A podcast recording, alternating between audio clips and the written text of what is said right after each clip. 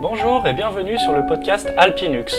Alpinux est une association linuxienne sur Chambéry, en Savoie. C'est un podcast mensuel ou bimensuel suivant nos disponibilités où nous parlons de nos passions, c'est-à-dire le logiciel libre, Linux, la vie privée, la protection des données et parfois un petit peu de politique aussi. Vous pouvez nous écouter à l'adresse bit.ly slash alpinux, bit.ly bit.ly slash alpinux, A-L-P-I-N-U-X. Le site est gracieusement hébergé par l'association tuxfamily.org.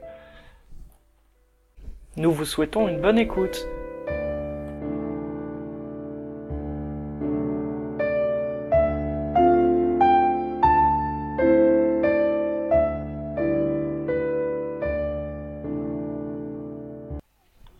Bonjour à tous et bienvenue sur le podcast Alpinux. Donc euh, aujourd'hui ça va être un épisode un petit peu spécial parce que avec nous on a un invité.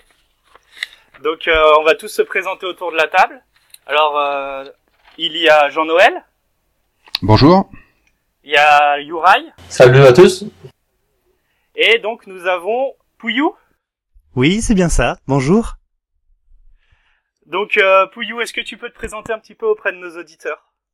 Bien sûr, donc euh, voilà, je m'appelle Pouillou, euh, je me pseudonyme Pouillou, je tiens au droit au pseudonymat.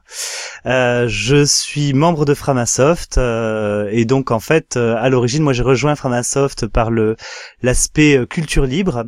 Euh, puisque j'ai été comédien, mais surtout j'ai commencé à écrire et depuis euh, j'écris euh, des euh, pièces de théâtre et des romans et euh, j'ai rejoint Framasoft en ayant mon premier roman publié chez Framasoft sous la licence euh, CC0, donc dans le domaine public vivant. Et c'est comme ça que j'ai rejoint le projet Framasoft. Ça mince 4-5 ans maintenant. Et depuis un an, je suis salarié chez Framasoft. Euh, je suis médiateur, donc je m'occupe un peu à la fois d'animer euh, les, les participantes et participants qui viennent dans les projets de Framasoft, euh, mais aussi de faire un peu de la communication, euh, des articles blog, euh, de, des communiqués de presse, des choses comme ça. D'accord. Et ton livre donc on peut le trouver sur Framabook? Oui, oui, tu les trouves sur framabook.org et aussi sur mes sites euh. C'est le cycle des NoéNotes. Il y a trois romans hein, publiés aux éditions Framabook. Euh, et le principe de Framabook, c'est c'est- vraiment formidable, c'est que euh, tous les livres étant sous licence libre, le livre numérique est euh, libre et gratuit. Euh, donc voilà, téléchargez-le, copiez-le, publiez-le, vendez-le. On vous y encourage. Les auteurs ont fait des licences pour ça. Mais nous aussi, Framabook, on est une maison d'édition. Et donc on vend les éditions papier euh, où les auteurs sont rémunérés et je tiens à dire que j'ai un meilleur contrat qu'Amélie Nothomb grâce à Framabook puisque je touche 15% sur les ventes, ce qui est très très rare dans le monde de l'édition pour un petit auteur comme moi. Et euh, moi j'ai une question qui me brûle les lèvres. Est-ce Ouais. que tu arrives à faire de à, à vivre du libre avec ton livre sur le libre? Absolument pas. Absolument. C'est- pas des, c'est pas des livres sur le libre, hein, c'est des romans euh, avec des télépathes, c'est des aventures rocambolesques. Ils bloguent leur cavale parce qu'il y a des gens qui veulent les tuer, tu vois. Enfin, c'est un délire comme ça, quoi. Euh, et en fait, absolument pas. Mais ce qu'il faudrait poser comme question, c'est est-ce que les auteurs arrivent à vivre de leurs droits d'auteur? Euh, et là, parce qu'on a tous en tête forcément Guillaume Musso, Amélie Nothomb, euh, enfin voilà, tu vois, les, les grandes stars de l'édition, on nous fout tous ces grandes stars dans, devant les yeux. Sauf que si on regarde les chiffres, et alors là je prends les chiffres de la GSA, hein, la sécurité sociale des auteurs, euh, si on prend les chiffres, on se rend compte que à peu près euh, seuls 5 à 10% arrivent à toucher un SMIC ou plus de leurs droits. Et je parle même pas d'un SMIC chargé avec la retraite et le chômage, je parle du net. D'accord? C'est-à-dire 15 000 euros par an. Et si tu regardes les autres études, euh, par exemple de la SACD ou de choses comme ça, les chiffres sont formels. On est entre 5 à 15% des créateurs qui vivent de leurs droits. Alors, on va renverser la, la statistique, ça veut dire que 85 à 95% des créateurs et des créatrices ne vivent pas du droit d'auteur. Il faut arrêter de croire que le droit d'auteur nourrit les artistes et paye les artistes, c'est faux. C'est tout simplement faux et c'est hyper important de le dire. Ça ne, ça ne marche pas et ça n'a jamais été fait pour en plus. Tu es contre le droit d'auteur. Pas du tout. Pas du tout. C'est hyper important euh, que les auteurs aient des droits, euh, mais par contre le système euh, déjà de base a été mal fait. Hein. Si tu remontes, alors on va prendre juste le droit d'auteur français hein, pour rester franco-français. ça a été fait par Beaumarchais, qui n'était pas là que pour défendre les pauvres petits auteurs parce que c'était lui-même un auteur. Hein. Beaumarchais était un homme d'affaires. Il a vendu des armes pour le compte du roi de France au général Lafayette. Enfin, c'est un méga homme d'affaires. Et le mec, donc, quand il a créé la, la SACD en en 1780 et quand derrière, en 1790, il a fait accepter la SACD les droits d'auteur au, gouvernement révolutionnaire, euh, il était à la fois éditeur, il a piqué d'ailleurs des, droits à la famille de Voltaire sans leur sans payer à ses ayants droit. Il était imprimeur libraire. Non mais voilà, il était imprimeur libraire. Le mec qui a inventé les droits d'auteur, il a il a foiré euh, Voltaire sur ses droits d'auteur. C'est génial quand même. Euh, euh, il était imprimeur libraire. il avait une papeterie en Normandie. Le mec, c'était la chaîne du livre à lui tout seul. Et il faut se remettre à l'époque et, essayer de comprendre un peu sa mentalité. Euh, sa mentalité, c'est que pour être auteur et vivre de, de, du livre, il fallait être bah, toute la chaîne du livre. Il fallait être évidemment bourgeois et bien né. Il n'imaginait pas que euh, des gueux puissent être auteurs tu vois. Euh, et donc il fallait être toute la chaîne du livre. Et il a créé les droits d'auteur pour ça. Il crée une espèce de propriété complètement factice. Hein. Euh, c'est une propriété qui n'existe que dans la tête. Tu peux pas attraper euh, un, euh, une création intellectuelle. Euh, il crée une propriété pour pouvoir la faire passer sur tout le système commercial de, de commercialisation d'objets culturels. D'objets, c'est-à-dire des livres. C'est du, c'est du concret. Et un objet, c'est un objet rival. Or, aujourd'hui, on est dans le monde numérique. Je veux dire, t'as un livre, j'ai un livre, on s'échange, on a chacun un livre. T'as un e-book, j'ai un e-book, on s'échange, on on a chacun deux e-books. Tu vois, c'est un objet non rival. Donc ça change complètement la donne. Il faut complètement réviser l'affaire. C'est intéressant ce que tu dis, le, le coup de, du livre. Euh, t'as un livre, enfin, j'ai un livre, t'as un livre, il y a qu'un seul livre. T'as un e-book, j'ai un e-book, j'ai deux e-books. Ce qui est marrant, c'est que ça va, ça va beaucoup plus loin que ça. Peu de gens savent comment fonctionne un site internet. Que pour voir une page internet sur son écran, l'ordinateur copie le site euh, dans le, le, cache du, du, navigateur. Donc déjà, ne serait-ce que pour consulter quelque chose, on le copie. Le streaming, par exemple, on sait très bien, les, les, les, les geeks et les geekettes, on sait très bien que ça n'existe pas, que c'est du téléchargement effacé. Tout simplement, mais c'est du téléchargement. Ouais, il y avait eu une discussion, euh, je sais plus qui avait fait ce, ce rapport en disant qu'en fait on a juste eu euh, euh, les technologies de la connaissance, ça a été une accélération des, des, des processus de copie. Euh, depuis les moines copistes euh, et avant où la copie était un, acte qui était euh, artistique et très intensif en travail humain, puis ben forcément l'imprimerie et, et, et, la, la, multiplication de la copie, mais toujours avec un souci, je dirais justement hardware, hein, d'avoir le support. pour arriver ben, aujourd'hui à Internet où finalement la copie est dématérialisée et euh, bah, actuellement, on est en train de se copier euh, nos sons respectifs euh, à, haute vitesse sans, sans, sans, même s'en apercevoir, effectivement. C'est ça, c'est qu'on a, on a fait d'Internet en fait la plus grande bibliothèque au monde. Tout le monde a intégré ce comportement, même si il n'est pas forcément rationalisé ou conscientisé. Tout mais enfin, c'était, je sais pas si vous vous rappelez, à l'époque où la Hadopi était défendue par le ministère de la Culture, Christian Albanel et tout ça, à cette époque-là, il y a un blogueur Qui a épinglé et euh, l'Élysée et euh, le ministère de la Culture en retrouvant ces adresses IP qui étaient en train de télécharger en peer-to-peer de manière bien illégale du Johnny Hallyday et euh, du des films avec Christian Clavier quoi. Enfin voilà. C'est-à-dire que même dans les bureaux du, du ministère de la Culture et de l'Élysée, ça téléchargeait illégalement entre guillemets, c'est-à-dire ça partageait des fichiers. Et forcément, c'est la plus grande bibliothèque au monde. Et on se rend compte avec cette possibilité-là que euh, nos comportements vont directement vers le partage et l'échange. Et le problème, c'est que la loi a du mal à suivre les utilisations et les usages, alors qu'elle devrait les accompagner, à mon sens. Ouais. D'ailleurs, il y a, je, sais pas si. Oui, je sais pas si tu, tu peux nous répondre sur ça, mais j'ai toujours eu, euh, tu vois, bon, euh, moi je suis Chambéry, on est à Chambéry là. Mhm. Demain, euh, c'est là, on a une, une grande, comment, un grand vide-grenier. Donc les gens vont s'échanger des livres, entre guillemets, pour un pouillème du, du prix. Et qu'est-ce que la qu'est-ce que la loi peut bien dire par rapport à ça? C'est-à-dire que autant la première fois que tu l'achètes après qu'elle sorte de presse, il y a quelque chose Bah, bon, euh, euh, où on peut on peut l'attraper entre guillemets. euh, je dirais la- le législateur peut mettre le nez dedans, mais euh, sur ce genre de de- de- d'échanges et, et d'achats, euh, souvent à prix d'ailleurs très cassé, euh, il se passe plus rien. Qu'est-ce que- comment comment ça comment comment c'est couvert ça? Alors, en ce qui concerne le, le- le droit d'auteur, hein, la- donc la propriété littéraire et artistique française, euh, là c'est très très clair. Il y a ce qu'on appelle l'épuisement des droits. C'est-à-dire que quand tu achètes un livre, un CD, un DVD, un objet hein, culturel, tu payes des droits à l'auteur dans une partie du prix. Il faut savoir que c'est entre 5 à 12% du prix qui revient à l'auteur. C'est rien du tout. hein. Euh, voilà, tu payes une partie des droits. Une fois que tu l'as acheté, les droits sont, euh, dit-on, épuisés. Et donc, quand tu revends sur le marché de l'occasion ton livre, ton CD, ton DVD, eh bien, euh, tu n'as plus à payer de droits à l'auteur puisque les droits sont épuisés. Voilà, c'est ce que c'est ce que dit la loi. C'est un système très intéressant euh, parce que c'est ce qui permet, par exemple, toutes les biblios debout qu'on voit fleurir dans les nuits debout.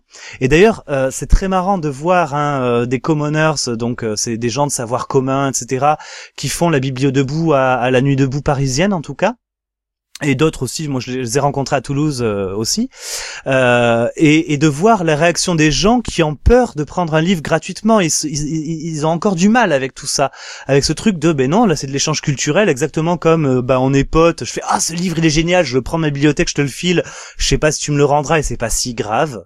On l'a tous fait, quoi. Euh, bah là, c'est c'est la même chose, mais à une plus grande échelle, sur une place et avec des inconnus. Euh, donc voilà.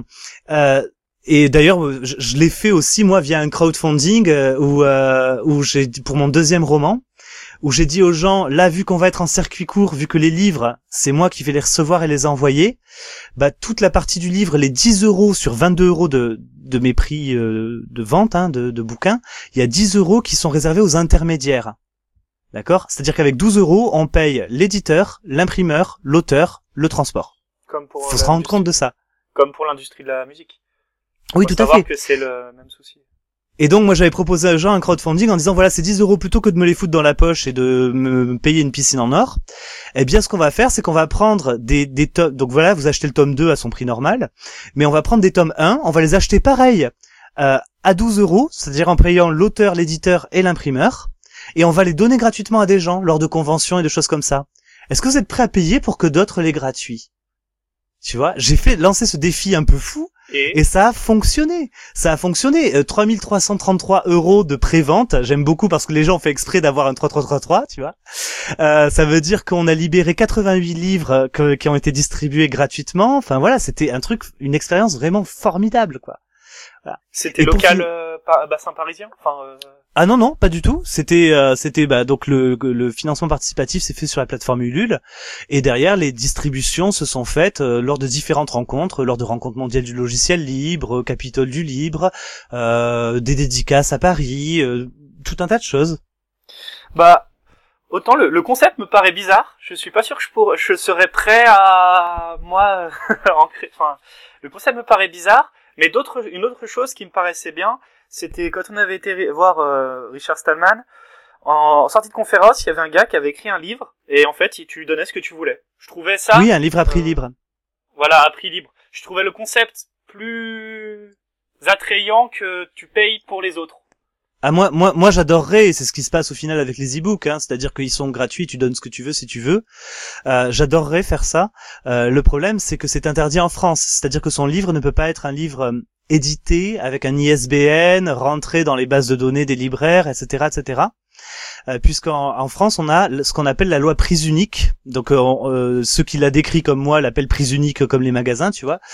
C'est-à-dire que le livre doit avoir un prix unique quelle que soit la librairie, l'endroit où tu l'achètes. Donc le prix libre est impossible pour euh, le livre en France. Ça, c'est dû à, à Amazon, non? Euh, non, euh, c'est dû aux petits libraires qui euh, voulaient bah, justement que Amazon ne puisse pas casser les prix, qu'eux doivent s'aligner. Euh, si tu veux, sauf que ça avantage énormément des Amazon et autres monopoles, puisque euh, bah, comme le prix est unique, mon livre c'est 22 euros. Imagine Amazon, il se fait, il peut se faire un stock de, euh, je sais pas, euh, alors non, on va, Amélie, Amélie Nothomb, un bouquin c'est 17 euros. Amazon peut se faire un stock de 100 000 euh, volumes euh, livres de- du dernier Amélie Nothomb. Évidemment, ils vont pas les payer autant que le libraire qui se fait un stock de 10 Amélie Nothomb. Donc Amazon, avec ce prix unique, fait des marges de gros malades. Voilà, donc ça c'était une loi qui était censée protéger les petits libraires, que les petits libraires ont demandé, et qui au final euh, ben, leur crée un monstre monopolistique Ouais. encore plus énorme en face. Ouais, ça c'est souvent le cas. Juste, Euh, alors- je, je reviens, excuse-moi, je reviens sur un truc. La, la- la théorie de l'épuisement des droits, c'est hyper important et évidemment les gros géants de la- de l'industrie culturelle, euh, que ce Gallimard, Hachette, Flammarion et aussi Amazon et tout ça, essaient de la casser. C'est-à-dire de faire payer une taxe sur les livres et les CD et les DVD d'occasion. Euh, et c'est pourtant hyper important, c'est ce qui permettrait de mettre en place la contribution créative, hein, cette formidable proposition de financement de la création de la quadrature du net. Voilà. Petite parenthèse. Moi, moi juste, euh, je veux dire que cet épuisement des droits, ça n'a pas marché sur les petits princes euh, en France. Ah oui, le Petit Prince, oui, qui était censé être dans le domaine public, mais qui ne l'est pas en France. Alors il est dans le domaine public partout ailleurs, sauf qu'en France, on a euh, Saint-Exupéry qui est mort pour la France euh, et qui Ouais, est il a fait les deux guerres, héros de guerre. quoi, Voilà, il a des prorogations de guerre et donc euh, du Pas coup, euh, ouais. en, en Belgique, en Suisse, euh, enfin voilà, dans d'autres pays francophones, pas de problème, c'est dans le domaine public, mais pas en France. Soit dit en passant, le, le Petit Prince, si je ne m'abuse, est le deuxième livre le plus vendu après la Bible. Donc autant te dire que la fondation Saint-Exupéry, hein, celle qui engrange les pépettes, ils ont les dents longues et donc ils ont déposé comme marque le Petit Prince dans toutes les langues. Ils ont déposé comme marque tous les dessins du Petit Prince, ce qui fait que tu ne peux pas éditer aujourd'hui un livre du Petit Prince, même si dans ton pays il est dans le domaine public. Jusqu'à Ils utilisent le droit des marques. finisse. Ah non, le droit des marques, euh, ils peuvent le renouveler leur marque autant qu'ils veulent, hein, tant qu'ils se feront de la thune, ils la renouvelleront. Donc en fait, ils ont utilisé le droit des marques pour nous voler le Petit Prince du domaine public. Domaine public, c'est ce qui euh, nous appartient à toutes et à tous, mais que personne ne peut s'approprier. Ils nous volent le Petit Prince du domaine public pour continuer à engranger du pognon. D'accord. Alors, euh, on- je pense qu'on te réinvitera et qu'on fera quelque chose de spécial sur le droit d'auteur, parce que tu as l'air d'être super calé. J'adore ça. Euh, oh, je, veux, je voulais juste recadrer l'épisode sur les données, sur le Et sur Framasoft un peu. et sur Framasoft aussi, oui, bien sûr. Euh, alors, euh, déjà, est-ce que je peux te demander un service? C'est couper ta Mhm. vidéo, parce Bien que j'ai mon flux débit qui arrive pas à suivre. D'accord. C'est bon, c'est fait. Merci, c'est cool. Euh, revenons euh, à Framasoft. Donc, vous, Framasoft, vous jouez un rôle dans avec votre campagne dégooglisons Internet. Est-ce que vous pouvez nous expliquer ce que l'idée derrière cette campagne Qu'est-ce qui a motivé cette campagne? Est-ce que tu en as fait partie? Bien sûr. Euh, en fait, euh, cette campagne, donc, euh, il faut remonter euh, un petit peu. en octobre 2013, euh, déjà, on se rend compte qu'il y a des vrais, vrais problèmes. Il y a les révélations de Snowden qui viennent de tomber l'été d'avant et tout ça, qu'il y a de vrais, vrais problèmes avec les outils proposés par les, les géants du web. Alors, je vais dire à partir de maintenant le mot GAFAM. GAFAM, c'est pour Google, Apple, Facebook, Amazon, Microsoft. C'est les cinq grands géants du web. Euh, on se rend compte qu'il y a des problèmes avec ces outils et donc nous, on s'est dégooglisé nous-mêmes d'abord. C'est-à-dire que par exemple, on utilisait des Google Groups ou des Gmail, etc. Et on a commencé à installer nos propres outils issus du logiciel libre, bien évidemment, euh, pour euh, voilà, pour se, se rendre indépendant euh, de ces services qui sont hyper pratiques, qui sont gratuits. Et tu sais très bien que si c'est gratuit, c'est quand même un peu toi le produit, quoi. hein, voilà. On en reparlera. Mais euh, voilà, mais donc on a commencé par euh, se défaire de tout ça et par documenter, hein, par euh, témoigner de comment on faisait, parce que une asso Framasoft, pour le, le principe, c'est de faire le trait d'union entre la communauté des, des gens qui créent du libre et la, Monsieur et Madame tout le monde, on va dire. Euh, on essaie voilà de, de, de, de faire rentrer du libre euh, chez Monsieur et Madame tout le monde. Et, et donc on a une tonne de projets, euh, là plus d'une trentaine à, à l'heure actuelle. Euh, c'est extrêmement protéiforme et bordélique et on aime ça. Donc forcément, euh, si une asso avec autant de projets que nous et tout ça peut arriver à se débarrasser des outils euh, de GAFAM, ça veut dire que vous aussi vous pouvez y Donc ça c'est en octobre 2013. Et puis octobre 2014, euh, les révélations de Snowden continuent à tomber hein, tout au long de l'année. Euh, on s'est dit qu'il fallait vraiment faire quelque chose parce que en fait GAFAM, donc ces cinq grandes entreprises, sont en train de centraliser nos vies numériques. Et je dis bien nos vies numériques. Hein, euh, souvent, on dit le virtuel et le réel. Non, il faut bien se rendre compte qu'aujourd'hui, nos données, c'est une partie de nous. Euh, je, c'est, enfin voilà, quand vous avez votre téléphone de votre poche et que vous l'avez pas paramétré, si votre téléphone est sous Android, Google sait où vous êtes.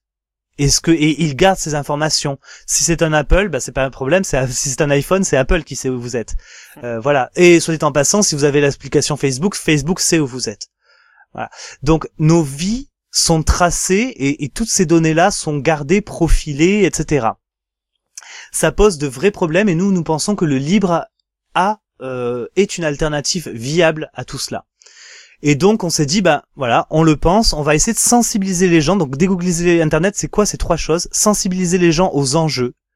Euh, on pourra en parler, hein, mais voilà, GAFAM qui centralise nos données, qui empêche aussi l'innovation puisqu'ils avalent toute nouvelle boîte. Pardon. Oui, oui, oui, oui. oui.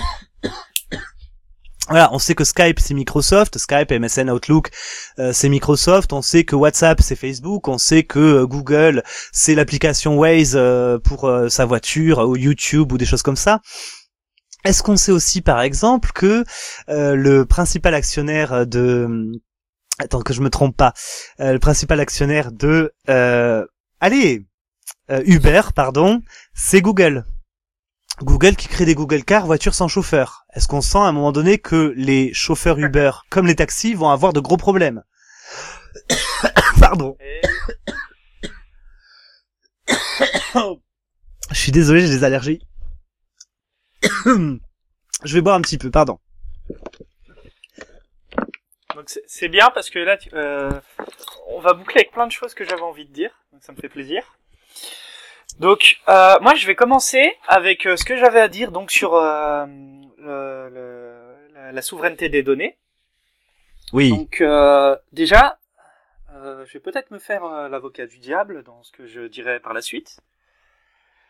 Je prends le risque.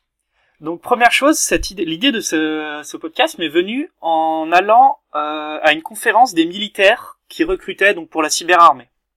Et donc il y a un général qui nous a fait justement une conférence sur euh, euh, une conférence donc sur la souveraineté des données. Donc il a dit euh, il a dit une chose. Donc déjà un peu le cyberespace c'est né de trois piliers. Il y avait les visionnaires, ceux qui ont inventé. Il y a les sécuritaires, ceux qui veulent. Euh, enfin c'était euh, sur des points de vue sécuritaires, c'est-à-dire c'était pour contrer. Internet c'est quand même né sur. excusez-moi j'ai du mal à parler c'est quand même né sur les soviets, euh, dans l'éventualité où les soviets lanceraient une frappe nucléaire, il fallait pouvoir continuer à communiquer. Et ça, et ça a été utilisé par les libertaires qui sont en fait bah, les universitaires. Donc euh, le problème avec Internet, c'est que, si je peux me permettre l'analogie, on va dire que les, les sécuritaires seraient le plus et les libertaires le moins, et ben en électricité, le plus et moins, ça fait un court-circuit. Donc euh, il faut un peu une troisième force pour équilibrer Internet, quoi. Donc dans le futur, on va avoir plusieurs leviers de, de transformation. Donc il y a le cloud, bon, ça c'est déjà bien entamé. Il y a le big data qu'on va apparaître, donc euh, qui est euh, clairement aujourd'hui notre sujet, la souveraineté des données. Il va avoir l'internet des objets, la réalité augmentée, la révolution, le blockchain, l'impression 3D et les nanotechnologies. Donc à l'heure actuelle, il faut bien se rendre compte que tout ça est lié, évidemment. Hein. Tout ça est interconnecté. tous ces sujets. Euh, donc euh, actuellement, ce qui se passe, euh, on se rend compte, l'état des choses, c'est que Internet, ce n'est ni plus ni moins que des câbles sous-marins. C'est les câbles sous-marins, si on regarde la topologie, ça part des USA pour aller vers l'Europe, pour aller vers la Chine, pour aller vers les autres continents. Et ceux qui ont donc la souveraineté à l'heure actuelle d'Internet, c'est les, c'est les Américains. C'est-à-dire que nous en Europe, on a des certaines entreprises qui récolte un, qui récolte des données. Ces données sont traitées en Europe et ensuite, par le jeu des câbles, sont ramenées aux États-Unis. Donc au final, nous en Europe, on traite nos données et on les envoie aux USA. Aux USA, ils traitent leurs données et ils traitent les données du monde entier. Donc c'est eux qui ont la, clairement l'avantage sur les euh, sur les données. ce que je voulais euh, souligner, c'est que sur le net, il faut faire très attention parce qu'on additionne les faiblesses. Donc euh, point de vue sécurité, c'est pas, euh, par exemple, une armée qui va se battre contre une autre armée, ça va être du euh, de la force contre de la force, alors que sur Internet, ça va plutôt être celui qui a le plus de faiblesses. Donc voilà, ça c'était juste pour poser le, pour poser le contexte de, euh, de, de la souveraineté des données. Tout à fait. Donc euh, je voulais mettre aussi éclaircir, prendre le temps d'éclaircir un point. Est-ce que vous connaissez la différence entre la gouvernance de l'internet et la gouvernance sur internet? Ah, je veux bien la connaître. Vas-y, envoie. Donc si je pouvais faire l'analogie, la gouvernance de l'internet, ce serait la, avec euh, la route, avec euh, la, la- sécurité routière. La gouvernance de l'internet, c'est la sécurité de la route, et la gouvernance sur internet, c'est tout savoir sur les voitures.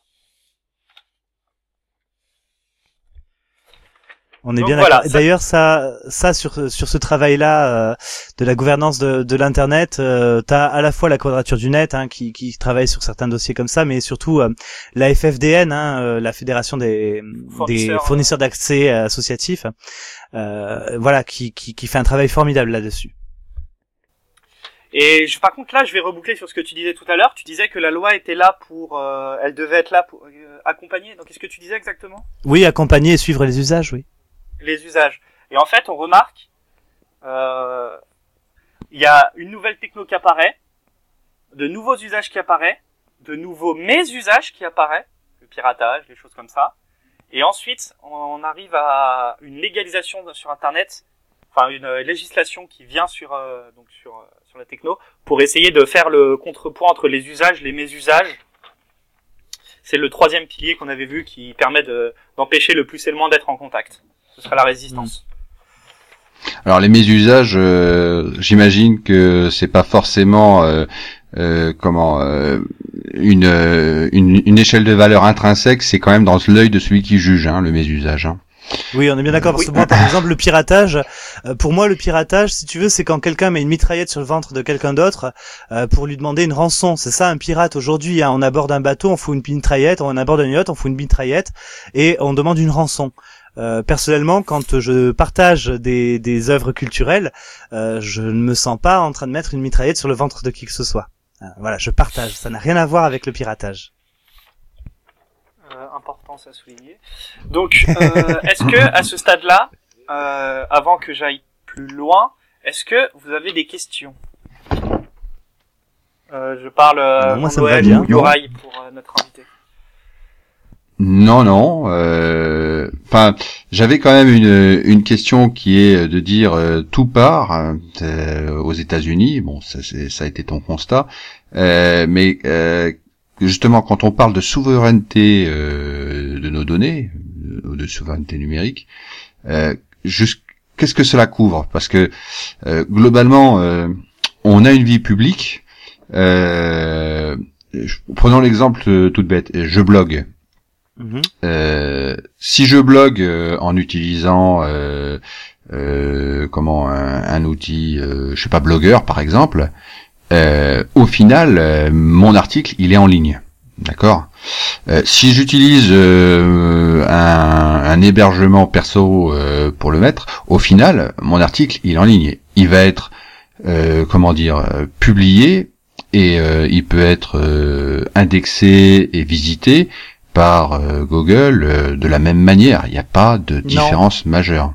Si, si, il y a des différences extrêmement majeures, bien évidemment. Bien évidemment, puisque c'est toi qui géreras euh, ton outil dans un sens, c'est-à-dire que dans un sens, tu es maître et indépendant sur ton outil, et dans l'autre sens, euh, tu es dépendant de blogueurs qui appartient à Google. Euh, donc, si euh, Google, par exemple, commence à, à te donner ses statistiques, d'ailleurs, c'est ce qu'ils ont fait hein, avec Google Analytics, ils ont changé la face du web et de, notamment de la blogosphère, puisque ils ont mis en avant des chiffres qui étaient les chiffres qui leur intéressaient à eux, c'est-à-dire les chiffres qui les font vendre de la publicité. Hein, Google, leur euh, leur but c'est de vendre de la publicité, c'est leur fonds de commerce. C'est normal, c'est une entreprise qui fait ça. Euh, donc ils ont mis en avant ces chiffres-là, c'est-à-dire que sur Google Analytics, tu avais ces chiffres-là en gros. Ils ont créé le blog rank à base de ces chiffres-là. Donc les chiffres, le nombre de vues, le nombre de visiteurs uniques, etc. Personnellement, moi, si je fais un blog euh, sur l'élevage de tétarnins du sud du Sri Lanka, je sais que j'ai pas envie qu'il y ait un maximum de visiteurs uniques et un maximum de pages vues. Par contre, j'ai envie de faire des gros articles universitaires qui font euh, 15 km de long. J'aimerais bien que les quelques personnes qui viennent restent longtemps. Et ça, le temps de, de, de visionnage, c'est un tout petit chiffre en bas de Google Analytics parce que eux, ça les intéresse moins pour la pub. Tu comprends? Et donc, comme ça, ils changent ta manière d'écrire parce que toi, tu vas voir les chiffres, les gros chiffres là. Tu dis ah mais attends, je veux que ces chiffres ils augmentent. C'est euh, attention, hein, c'est parfaitement inconscient, mais c'est très étudié, c'est fait pour. Ah ouais, c'est vrai. D'accord? ouais. Mais bien sûr. Ouais. Et, et c'est et c'est la même chose. Je peux t'en parler sur YouTube. Sur YouTube euh, actuellement, euh, c'est euh, le ratio de temps de visionnage sur temps de vidéo qui est important. Personnellement, moi, sur ma chaîne YouTube, j'ai fait des lives de deux heures, donc forcément, il y a des personnes qui se baladent sur ma chaîne, qui voient un live, ils en regardent cinq minutes et après ils se barrent. Ça me nique mon ratio complètement. Et donc, je suis une chaîne qui est moins importante, moins vue, moins mise en avant par Google. Tandis que si je suis indépendant sur ma propre plateforme, eh bien, ce n'est pas du tout la même chose. Tu comprends? Je gère mes outils, je gère ma manière de faire, et surtout, mes outils ne m'influencent pas dans ma manière de faire. Alors, Euh, euh, tu te laisses influencer par ta manière de faire, mais ah, comment dire? Ça, c'est ce- l'information que Google accepte euh, de te fournir par rapport à l'information que toi tu pourrais avoir si tu mettais tes propres outils. On est d'accord? Exactement. Mais ça, ça c'est quelque chose qui est, je dirais, en marge de la- l'aspect souveraineté des données. Je, non, je- euh, Est-ce que Google impose par exemple un, bo- un bouton espion euh, Facebook, Google+, Twitter euh, euh, en bas des blogs blogueurs? Je sais pas, je les utilise pas. Donc voilà. Moi, sur mon blog, je peux choisir. Je peux choisir même de mettre des boutons où il faut cliquer une première fois pour les activer parce que je sais pas si tu sais, mais quand tu as un bouton j'aime Facebook sur le blog du monde, par exemple, tu vas voir le blog du monde, Facebook espionne tout ton comportement tant que tu es sur cette page. D'accord? Et il note tout ce que tu es en train de faire, euh, combien de temps tu restes, etc., etc., pendant que tu es sur cette page. Que tu aies un compte Facebook ou que tu n'aies pas de compte Facebook. Si tu n'as pas de compte Facebook, il va te classer via ton adresse IP. Tu vois? Donc, dès que tu vois un bouton j'aime, un bouton tweet, un bouton Google+, tu sais que ces boutons-là espionnent ton comportement. Voilà. Et si euh, l'outil impose de mettre de tels boutons, ou le, le- incite fortement, bah du coup, encore une fois, là, euh, la souveraineté numérique, tu n'es pas souverain et tu mets en danger ton public. Si c'est quelque chose que tu ne veux pas, bah voilà, tu n'es pas souverain. Je vais rajouter que j'adore avec l'impatience un peu plus, euh, comment ça, ça s'appelle plus général, genre euh, blockchain, qu'on peut héberger les sites façon blockchain, voilà. C'est ce qui est déjà en route, mais genre Ethereum, si vous avez entendu parler. Ouais, ouais, ça a l'air vachement bien comme projet. Après, plus Est-ce simplement, que vous se pouvez nous en parler du, ce que je connais pas du tout? Euh, je te laisse, euh, je te laisse faire. Honnêtement, parce que moi, je l'ai juste aperçu. Moi, moi, j'ai aussi juste un aperçu, mais c'est c'est une euh, c'est une euh, genre réseau décentralisé, voilà. Donc, euh, tu crées ton site internet, euh, par exemple, euh, c'est c'est BitTorrent, je, je pense, qui ont créé déjà un navigateur web qui fonctionne euh, avec ce système-là. Euh, tu peux héberger ton site web euh, sur ton sur ton PC chaque personne comme on a déjà mentionné, que chaque fois tu visites le site, elle est copiée chez toi, voilà. Donc, tu, deviens un pire. Et voilà, si tu es en ligne, tu, tu héberges aussi euh, ce site-là. Combien tu as de visiteurs, tel nombre de, de pires il y a. Et après, il, euh, ch- chaque fois tu visites une, euh, comment, un nouveau le site, elle est juste, elle regarde juste si elle était euh, comment changée, actualisée, voilà. Et donc, le site pour- pourra être hébergé chez dizaines milliers de personnes et on- comme ça, c'est voilà, c'est c'est beaucoup plus sécurisé et, et c'est vérifié au- aussi Voilà. l'information en fait. C'est c'est c'est ce qui est important. C'est une en fait, c'est une c'est une genre de chaîne de confiance. Hmm, tout à fait. Tout à fait. Blockchain aussi, on va faire un épisode spécial. Mais euh, ouais, ouais, parce que là, c'est vraiment, il faudrait, il faudrait, il faudrait vraiment prendre le temps. Mais il y a des choses beaucoup plus simples. Hein. Tu prends un hébergement, euh, soit en hébergeant toi-même avec une, petite Raspberry Pi, un petit, un petit ordinateur comme ça, un Olimex, une chose comme ça, euh, et tu le branches sur ta box et tout ça.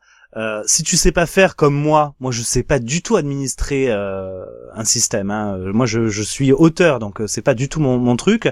Bah tu utilises Host ou euh, Cozy Cloud et c'est hyper pratique. Moi maintenant j'ai mes emails dans une petite boîte chez moi. J'ai mon euh, mon équivalent à Dropbox qui s'appelle OnCloud chez moi et je peux aussi héberger un site. J'héberge un petit wiki aussi pour mes écrits. Ça me permet de faire mes notes et tout ça juste avec Host. Et c'était juste un truc à dézipper sur une carte SD, à coller euh, dans une dans un petit ordinateur qui a la taille d'une carte bleue, euh, à brancher sur ma box et c'est bon, c'est fait quoi. C'est c'est extrêmement simple aujourd'hui. Voilà, mais sinon tu prends un hébergement euh, chez un hébergeur, tu cliques je veux installer un WordPress ou un Ghost ou un autre gestionnaire de blog, un Spip, ce que tu veux. et, et tu et tu utilises et tu gères toi-même ton site. Voilà. Mais au-delà de ça, il y a beaucoup de gens qui, euh, sur Internet, euh, ne serait-ce que euh, naviguent, font des recherches, utilisent en effet du Dropbox, du Skype, des choses comme ça, et il faut leur apporter des solutions. Si tu veux. Peut-être Jean-Noël peut nous parler un peu, mais aussi Git, GitHub permet d'héberger des sites statiques. Alors GitHub, ça n'est pas libre et ça centralise énormément de données. Ça, c'est assez grave. Il faut faire attention avec GitHub. Il vaut mieux plutôt utiliser GitLab. On a d'ailleurs euh, Framasoft, euh, Framagit, qui est une instance de GitLab qui est ouverte à tous et à toutes. D'ailleurs, j'ai vu récemment, il y a eu un partenariat avec GitLab euh, qui était avec euh, Digital Ocean. Ouais, je sais plus trop ce qu'ils faisaient. Oui. Bon, c'était. Oui, oui, pour faire de l'intégration, pour faire de l'intégration continue, c'est très marrant. Ils l'ont annoncé le lendemain où nous on annonçait notre intégration continue euh, sur notre GitLab. Donc ça, nous on était contents. On l'a fait un jour avant eux. C'était cool. avant les géants. Voilà. Euh, D'accord. Donc euh, la première chose, parce que donc on avait une intervenante de Suisse qui était venue et qui pour eux, la, Suisse, c'est un très très bon pays pour euh, euh, la, la, souveraineté des données. Alors pourquoi? Parce que pendant la Deuxième Guerre mondiale, ils ont eu un général qui a appliqué la stratégie du repli. Donc ils ont creusé quelque chose comme 40 km de galeries, donc je sais plus combien de mètres carrés, euh, qui sont donc dans les montagnes de bunkers. Et dedans, il y avait des hôpitaux, il y avait des restaurants, il y avait plein de choses. Et puis bah, les gens n'avaient pas envie d'y vivre, donc forcément ça, a été abandonné à la fin de la guerre. Et en fait, ils en font des data centers maintenant. Donc c'est des data centers qui sont protégés, euh, on peut dire, de toute agression externe. Donc la Suisse, pour euh, la souveraineté, une souveraineté un peu plus européenne des données, est un pays qui a une sacrée carte à jouer là-dessus. Euh, T'as un autre pays, c'est l'Islande. L'Islande. T'as un autre pays, c'est l'Islande, qui est formidable là-dessus. Euh, moi, pour euh, bah, justement, euh, tu vois, tu parlais de gratuité de prix libre. j'ai fait une, une, boutique à prix libre. c'était c'était un petit projet, voilà, et je l'ai hébergé chez 1984.is. Donc c'est 1984 Hosters. en fait, l'Islande a deux gros avantages, c'est qu'ils ont des lois extrêmement formidables en ce qui concerne la protection des données qui sont chez elles, et donc euh, ils vont pas aller s'immiscer, demander des choses, etc. Donc c'est hyper cool. Et l'autre gros avantage en Islande, c'est qu'il fait froid. Or, une ferme de, de serveurs, ça chauffe et euh, au niveau écologique, au niveau écologique, en fait, il faut des climatiseurs. Or, en Islande, ah bah, tu ouvres la fenêtre, t'as un climatiseur. Je, caricature, mais bon, c'est le cas. Tu vois, donc au niveau écologie, c'est le top. Et du coup, euh, ce, enfin, cet hébergement-là, euh, il est vachement bien. Moi, il n'y avait pas de limite de disque, pas de limite de bande passante pour un hébergement standard bas de gamme, tu vois. Euh, et enfin, c'est hyper cool quoi comme euh, comme délire. Donc et, et vraiment, c'est surtout auprès au niveau législatif où ils sont vraiment très très très très bons l'Islande. D'accord. Alors euh, juste, tu disais aussi euh, que en, que quand tu étais pas le produit, quand c'est gratuit, t'es le produit. Ça c'est quelque oui. chose qu'on entend beaucoup dans le libre. Et bah, donc, général, je développe. Ah pardon, vas-y. Et donc le général euh, qui avait fait sa présentation, il avait, il avait fait, il avait dit une très belle chose. Donc toi qui connais, qui est un peu auteur, ça devrait te plaire.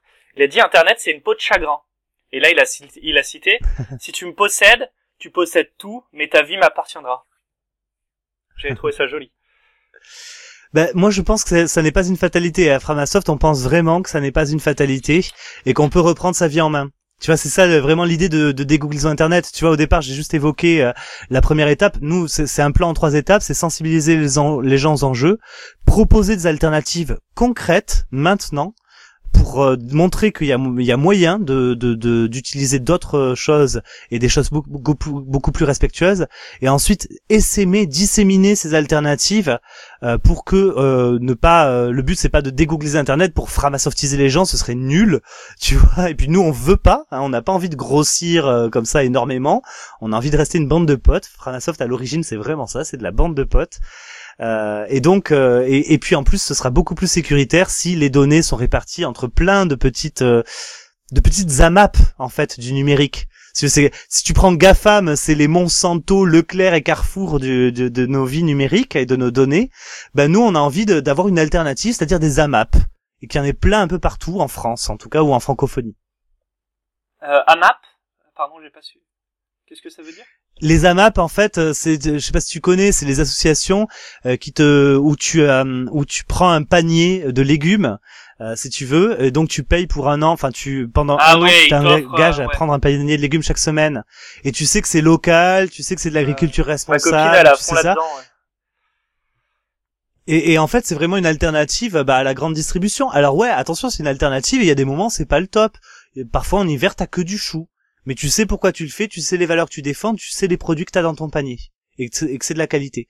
Bah c'est exactement la même chose si tu veux avec les, alternatives libres au service des géants d'internet. Ce sera peut-être pas tout le temps de la même qualité, ce sera peut-être pas tout le temps de la même ergonomie parce qu'on n'a pas les mêmes moyens, hein, euh, voilà. Mais en même temps, tu sais les valeurs que ça défend, tu sais que tu vas pas te faire avoir euh, par des gens qui veulent absolument te, te, te, te, te bouffer tes données et ta vie numérique. Euh, voilà, nous c'est dans notre charte et dans nos conditions générales d'utilisation, vos données vous appartiennent. C'est écrit en toutes lettres. Et on y tient, tu vois. Oui, mais le, le problème, enfin, je suis pour l'idée, je, j'adore. Mais c'est que, j'en reviens à cette histoire de câble. Mm-hmm. Tu as beau mettre tes données en Europe, ne pas les héberger chez GAFAM. Elles resteront quand même sur le territoire américain. Elles, elles, elles passeront par les câbles.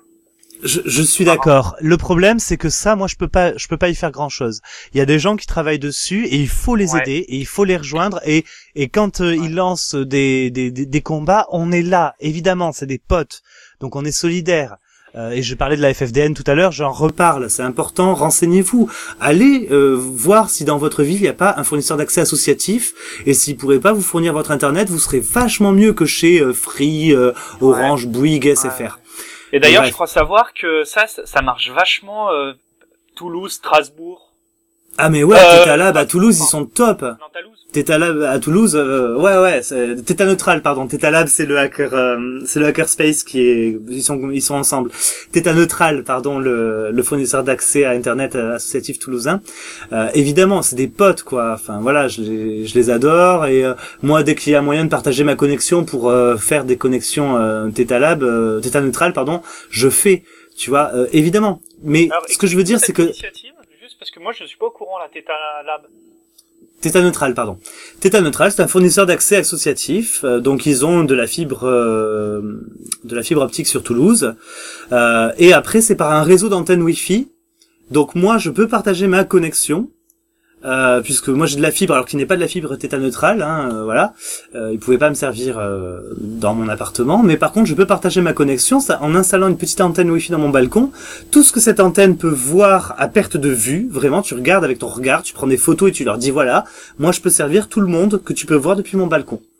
Voilà. Ah et à partir de là, ça, permet, ça leur permet de euh, de donner de l'internet, notamment à des squats, à des personnes défavorisées, à des assos, à des choses comme ça, tu vois sur sur ce, ce projet-là. Mais il faut il faut inviter Laurent Gerby, il t'en parlera magnifiquement et beaucoup mieux que moi.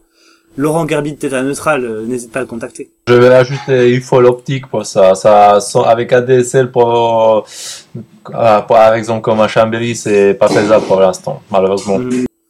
Oui, mais Téta Neutral, ils aident beaucoup parce que bah il y a Toulouse, mais tout autour on a plein de campagnes. On a l'Ariège, l'Aude, le Tarn, etc.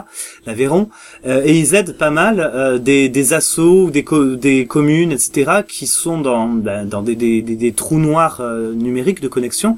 Ils les aident à se connecter aussi. Ils leur apportent le savoir-faire. C'est vrai, très belle initiative. C'est bien, euh, Ouais, ouais. associatif, ça regorge de... Mais bien sûr. Et donc ce que je te disais, c'est que nous les tuyaux Framasoft, on peut pas y faire grand chose, ça n'est pas notre domaine. Mais nous, Par ce qu'on contre, peut faire, c'est de, de, de dire aux gens, voilà, en changeant quelques habitudes, en utilisant des alternatives, vous pouvez déjà commencer à libérer vos données tout ça, ouais. de, de Google, Apple, Facebook, Amazon et Microsoft. Ouais. Alors, vous pouvez. Juste avant euh, de partir sur euh, qu'est-ce que qu'est-ce qu'on qu'est-ce qui est en train de se faire à propos de ces câbles, euh, on parlait justement d'associations à, faire connaître. J'ai oublié, je devais commencer l'épisode par ça. Euh, c'est l'association Ma Linux TV. TV. Est-ce que vous connaissez?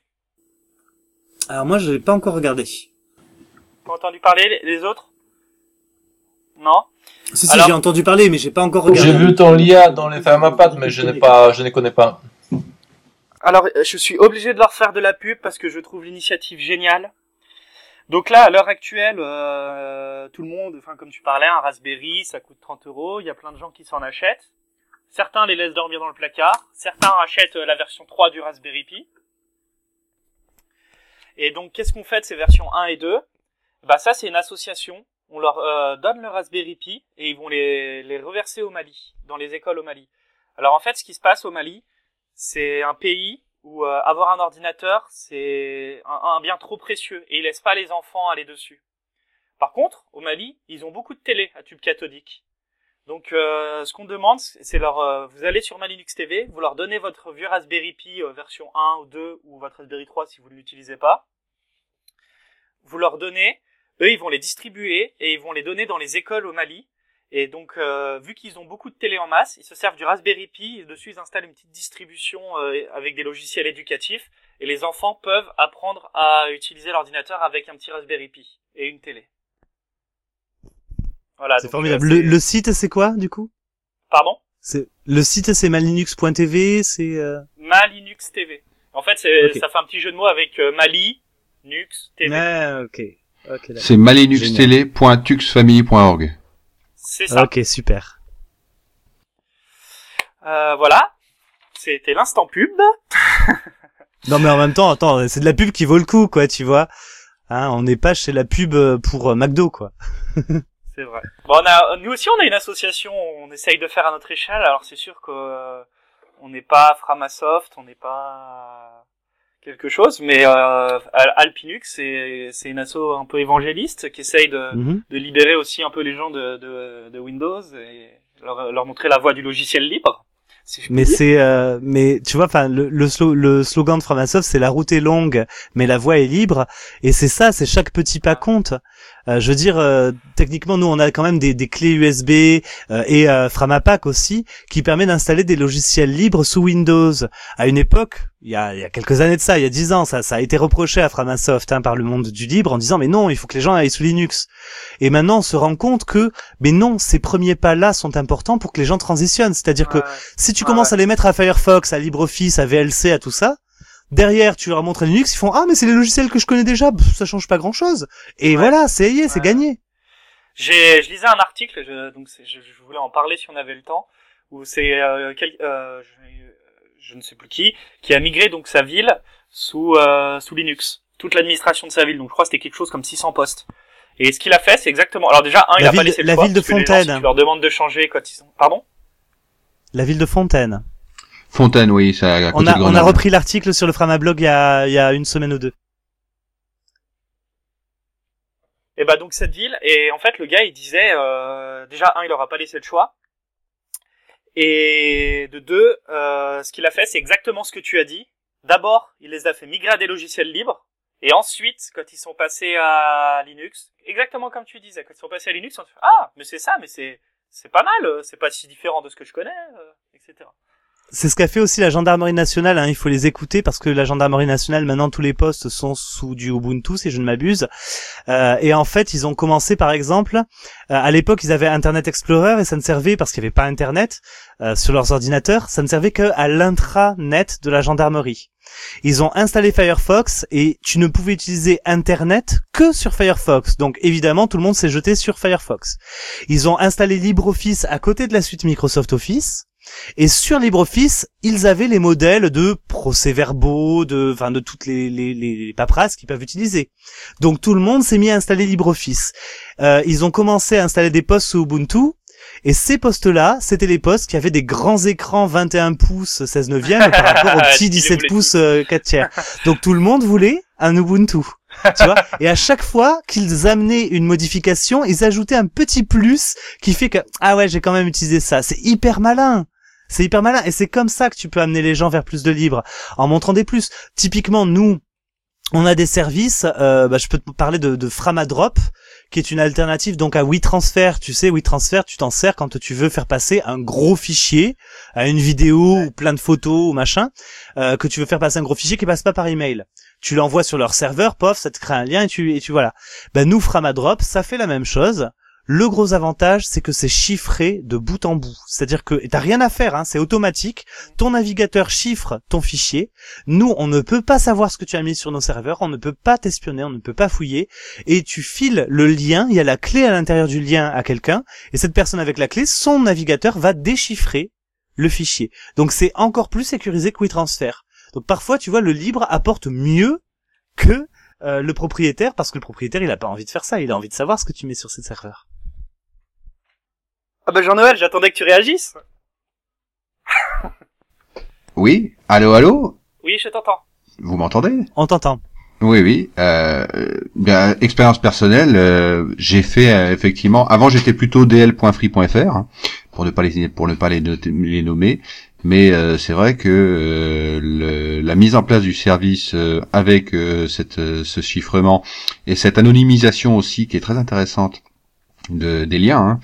Le lien ne peut pas être retrouvable, peut pas être recherchable.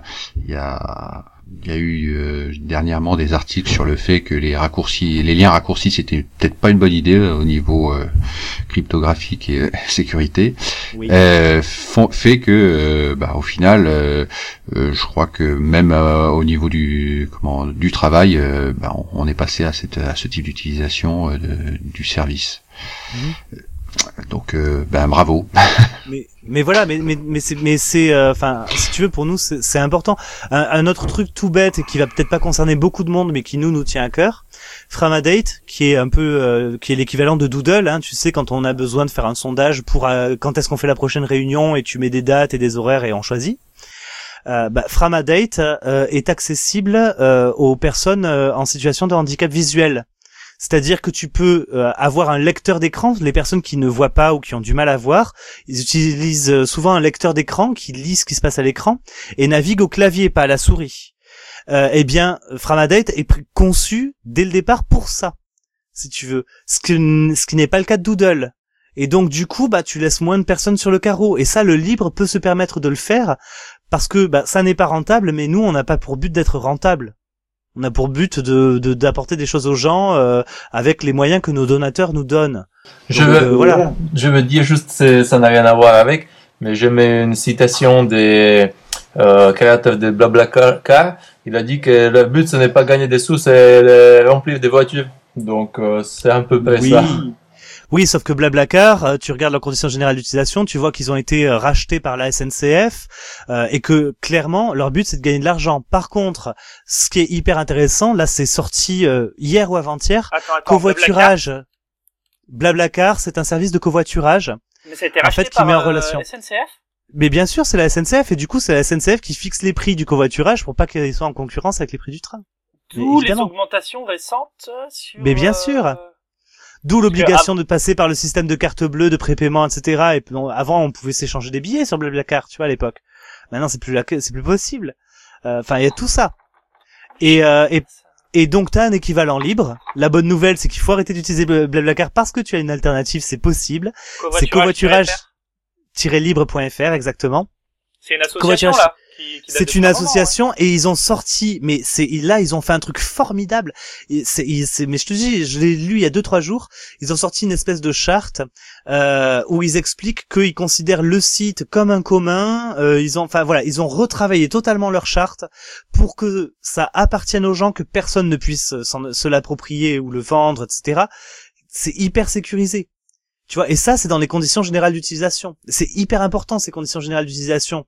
Voilà, enfin nous aussi chez Frères Sorte, on en a fait des clairs, limpides, où tu comprends tout, où on te dit tout honnêtement.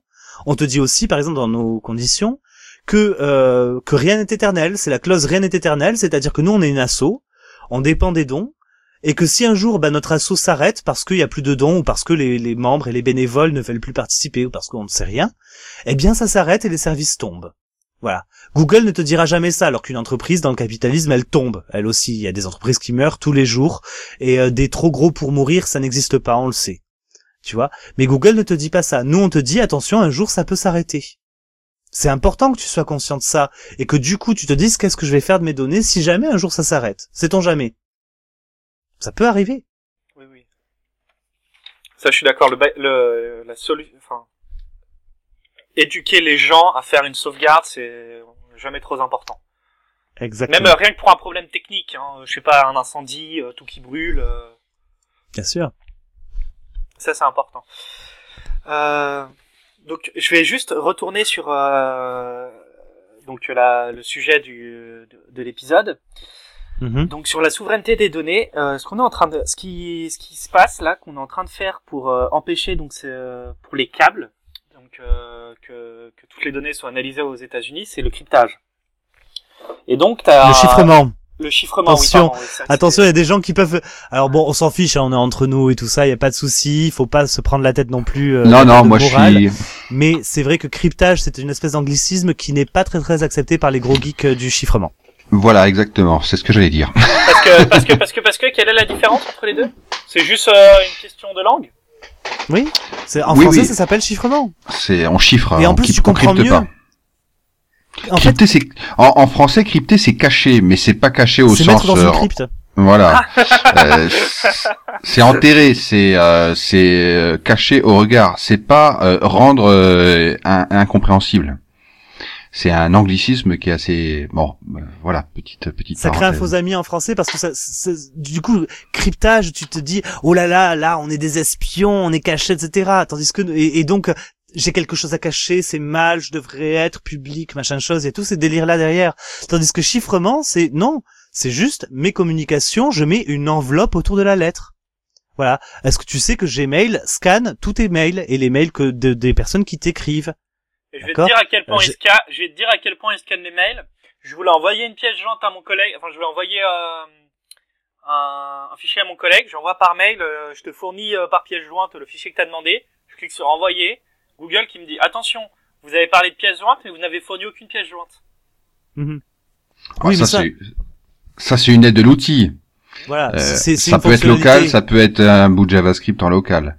Pour revenir par rapport à, aux questions que je t'avais posées euh, tout au plus, plus au début, je pense que la, la souveraineté des données, c'est surtout le fait que comme c'est hébergé, eux ont la possibilité de voir justement le trafic sur sur tes mhm. sur sur tes sites, sur ton contenu, là où quand tu es auto-hébergé, ils n'ont que la possibilité de la de, de l'archiver, mais pas plus que ça. Ils sont pas capables de capturer le, le vivant, le flux autour de, de, de des données. Alors attends, du coup, ça a coupé deux trois fois, donc euh, la question qu'il y a derrière tout ça, parce que je suis assez d'accord. La question, elle était plutôt de dire euh, comment. Euh, enfin, c'était juste pour moi d'avoir fait un, bout de chemin, on va, on va, dire, en disant ah oui, en fait, quand on parle de souveraineté, faut pas compter, faut pas seulement compter sur les données en elles-mêmes, mais aussi sur l'information de comment on les manipule et qui y accède. Tout à fait. Tout à fait, c'est hyper important. Euh, typiquement, si tu héberges toi-même ton blog, euh, je te dis en prenant un petit hébergement chez un hébergeur et puis euh, en mettant, enfin voilà, comme j'ai dit, un WordPress, un Ghost, un Joomla, ce qu'on veut. si tu si tu fais ça et que tu mets du Google Analytics dessus, bon ben voilà, c'est foutu. Google il sait tout, tu vois? voilà, il sait tout ce que font tes visiteurs et tout ça, donc ça ne sert plus à rien. Euh, voilà. Euh, si, si ton hébergement, tu choisis de le mettre ou ton hébergement cloud, tu choisis de le mettre chez Amazon Web Computing. Hein, faut savoir que 80% du cloud était hébergé chez Amazon, que euh, jusqu'à il y a encore quelques mois, tous les fichiers qu'on mettait sur Dropbox, c'était sur les serveurs d'Amazon. voilà. Bah là aussi pareil, c'est c'est pas bon. Amazon, tiens, dans dans ce qu'on ne sait pas, qui est le principal actionnaire de Airbnb et de Twitter. Au passage, bonjour, bisous. Ils ont l'air inoffensifs, hein Mais ça, c'est, euh, je, vais- je vais en parler plus tard. Je vais donner mon avis plus tard là-dessus. Ok. Prochaine, euh, prochaine partie de, de l'outil. Du coup, tu- est-ce que tu avais, est-ce que tu avais quelque chose, toi, des, des questions, parce qu'on t'entend pas beaucoup.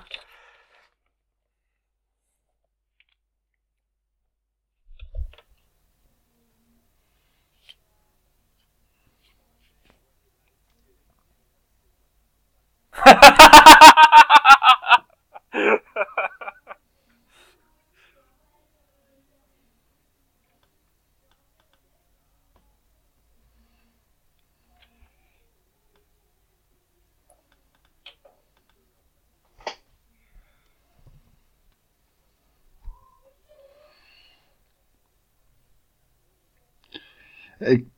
En tant qu'association qui militait depuis un pas mal de, de temps euh, déjà euh, et que on connaît quand même hein, dans le milieu associatif libre hein, plutôt bien. euh, Qu'est-ce que vous pensez des dernières euh, agitations euh, gouvernementales euh, à, à propos de la souveraineté numérique? Ah bah déjà, il y a quelque chose d'assez intéressant, euh, c'est que la loi pour une république numérique a été renommée euh, à la loi pour une société numérique. Tu sens l'abaissement dans la sémantique des mots? Hein, tu sens que ça va être moins important. Et euh, ben honnêtement, euh, alors franchement, je pense que là où il vaut mieux euh, demander, c'est auprès de l'April ou de la Quadrature du Net, qui travaillent beaucoup plus sur les lois, avec, euh, et sur euh, sur ce que propose euh, le système politique. hein. Nous, on est plus dans le, on fait dans notre coin, on propose des trucs concrets vers Monsieur, Madame, tout le monde. On n'est pas trop vers la vers la politique, mais clairement, euh, il y a euh, de grosses euh, euh, de grosses divergences au sein même du gouvernement qui euh, d'un côté va mettre à jour le socle interministériel des logiciels libres, hein, donc incitant les services de l'État, quels qu'ils soient, et les fonctionnaires à utiliser toute une série de logiciels libres qu'ils ont listés, euh, catégorie par catégorie, et de l'autre côté accueillir à, bras ouverts euh, Microsoft, euh, Dropbox aussi, et plus récemment Amazon dans des projets euh, avec l'éducation nationale. Tu vois, donc euh, il y a une véritable dichotomie. euh, le fait de refuser euh, dans euh, dans cette fameuse, c'est dans la loi pour la pour la République numérique, pardon, pour la société numérique, ça n'est plus la République, euh, de, de de refuser euh, le, la prioritarisation logiciel libre. Mais ça, ça, Ça, c'est extra- que ça dépendait quand même des ministères parce que. Euh, Mais je non. que moi, je suis dans l'association Open Food Fact et il y a euh, un État, enfin il y a Etalab, donc qui est directement sous les Ah, ordres mais- du Premier ministre, enfin qui est une partie qui est sous, les, sous le Premier ministre, qui est justement euh, tout ce qui est euh, Open Open Data. Mhm. Récemment, ils ont fait pour les impôts là, libérer le code source des impôts. L'État a Oui, imposé que je crois, ch- non, aux États-Unis, ils ont imposé que 20% du code source par an, enfin ils rentrent 20% par an, par année, ils rentrent 20% de leur code source de leur logiciel public. Plein de Alors- choses comme ça qui la France. Alors suit. là, en y a fait, ça dépend là il y a deux vachement des ministères, d'après ce que j'ai entendu. Il y a deux choses. En effet, ça dépend des ministères, mais c'est à un moment donné, t'as un gouvernement qui peut imposer des choses au ministère, tu vois. Ça dépend de la volonté et de l'effort politique. Et là, on voit bien que la volonté n'y est pas, et que donc, en effet, euh, les ministères euh, bah, naviguent à vue et chacun a sa politique euh, propre. Donc, il n'y a pas une, y a pas une cohérence. hein, c'est ce que je disais tout à l'heure. Après, pour revenir sur Etalab, Etalab, euh, voilà, on les côtoie, on travaille avec eux. Euh, le code source des impôts qui a été libéré, il a été libéré euh, sur le Git de, de Framasoft. Hein, ils nous ont prévenus, on en a discuté, tout ça. Il y a pas de souci, quoi. Tu vois, ils ont ils l'ont mis sur la forge logicielle euh, de, de Framasoft, sur Framagit. Voilà, pareil, Axel Lemaire a mis euh, sa loi pour une république numérique, son projet de loi à l'époque, euh, pour une république numérique, elle l'a mis euh, sur GitHub et sur Framagit. Tu vois, donc tout ça, euh, en effet, euh, il y a des, des gens qui font des choses formidables au sein de l'État et, euh, et autant que faire se peut, soutenons ces initiatives, essayons de les mettre en valeur. Hein, euh, voilà. Et mais par contre, le fait de, de, de libérer le code source des impôts, c'est quelque chose euh, qui, en fait, est, est une décision de justice euh, à laquelle euh, le, le ministère des Finances a dû se plier. Hein, ça n'est pas une volonté politique, qu'on soit bien d'accord. Ben oui, c'est la CADA, ils- c'est la CADA Ouais, la qui, CADA, euh, Ouais, donc voilà, euh, commission des affaires administratives, euh, etc., etc., je sais plus quoi. Euh, qui leur a imposé. épisode, ça, ouais. Voilà. Euh, donc, euh, donc voilà. Donc là, il n'y a pas de volonté politique en France de dire que ce que produisent les fonctionnaires doit revenir dans les communs, euh, avec des licences libres et tout ça. Alors qu'il y a une volonté aux États-Unis là-dessus. tout ce que produit la NASA, par exemple, est dans le domaine public. Les photos aujourd'hui de, des satellites de la NASA, de machin, sont directement dans le domaine public. Tu peux en faire whatever you want, ce que tu veux. On va, on va essayer d'un, c'est un une de mes idées de prochain épisode. Donc si ça t'intéresse, euh, euh, continue de nous écouter. Où je vais justement, vu que euh, on connaît un petit peu Etalab, je vais essayer de les inviter et discuter un petit peu de ça au gouvernement, comment ça se passe. Je serais un peu curieux de savoir comment la vision de quelqu'un qui en interne dans le. Ouais, ouais. Mais euh, clairement, euh, Etalab font, enfin, font un boulot euh, formidable en effet. euh, voilà, là-dessus. J'avais une autre question, si on me laisse. Euh, vous êtes euh, quand même, euh, enfin, il y a peu de Framasoft, euh, enfin, à ma connaissance, en tout cas en France et euh, même en, en francophonie, euh, je crois que c'est la seule association qui a un petit peu percé justement pour euh, dégoogliser un peu Internet. Euh, au niveau européen, parce qu'on n'est pas les seuls à être euh, à, à être visés quand L'Allemagne même. Hein, suit beaucoup. Ouais. euh, que- Est-ce que vous avez des, des liens? On Voilà, a alors, euh, mais mais mais mais mais pas que des liens, on a des projets. Ah, ça. tu pourrais peut-être spoiler deux trois trucs. Mais mais avec plaisir. Euh, vous aimez les chatons? Parce que nous on pense que les chatons vont sauver Internet. On pense que les chatons vont sauver Internet. Chaton, pour nous, c'est un acronyme. Le collectif des hébergeurs alternatifs, transparents, ouverts, neutres et solidaires. Ça fait chaton, promis. et parce que, en fait, Framasoft, on est une petite asso. Il faut bien se rendre compte, on est cinq euh, permanentes et permanents. Euh, avec euh, c'est quoi c'est 4,4 équivalents plein temps enfin voilà euh, donc 5 permanentes et permanents une trentaine de membres et une communauté de on va dire 200 contributeurs et contributrices euh, de temps en temps tu vois donc on est une petite asso, beaucoup de supporters, on a à peu près euh, 2000 donateurs et donatrices qui euh, qui nous permettent de, de, de faire tous ces projets. Euh, et le but, comme je le disais tout à l'heure, c'est de proposer des alternatives, mais de ne pas framasoftiser les gens. Et donc nous, on a envie que l'expérience qu'on fait avec des Google Internet, elle soit reproduite. Et donc on a entamé euh, la création de ce collectif avec beaucoup d'autres personnes en France qui font déjà des choses comme ça ou qui veulent le faire. Hein, le rien, où va ton.org, l'autre.net, on pourrait en citer des, des tonnes et des tonnes, Mars.net, etc. Enfin des copains et des copines évidemment. Et on, là on est en train, donc le collectif jusqu'à juin se met d'accord sur une, une charte et un manifeste. Donc le manifeste c'est pour dire les valeurs et les chartes pour dire les engagements des chatons.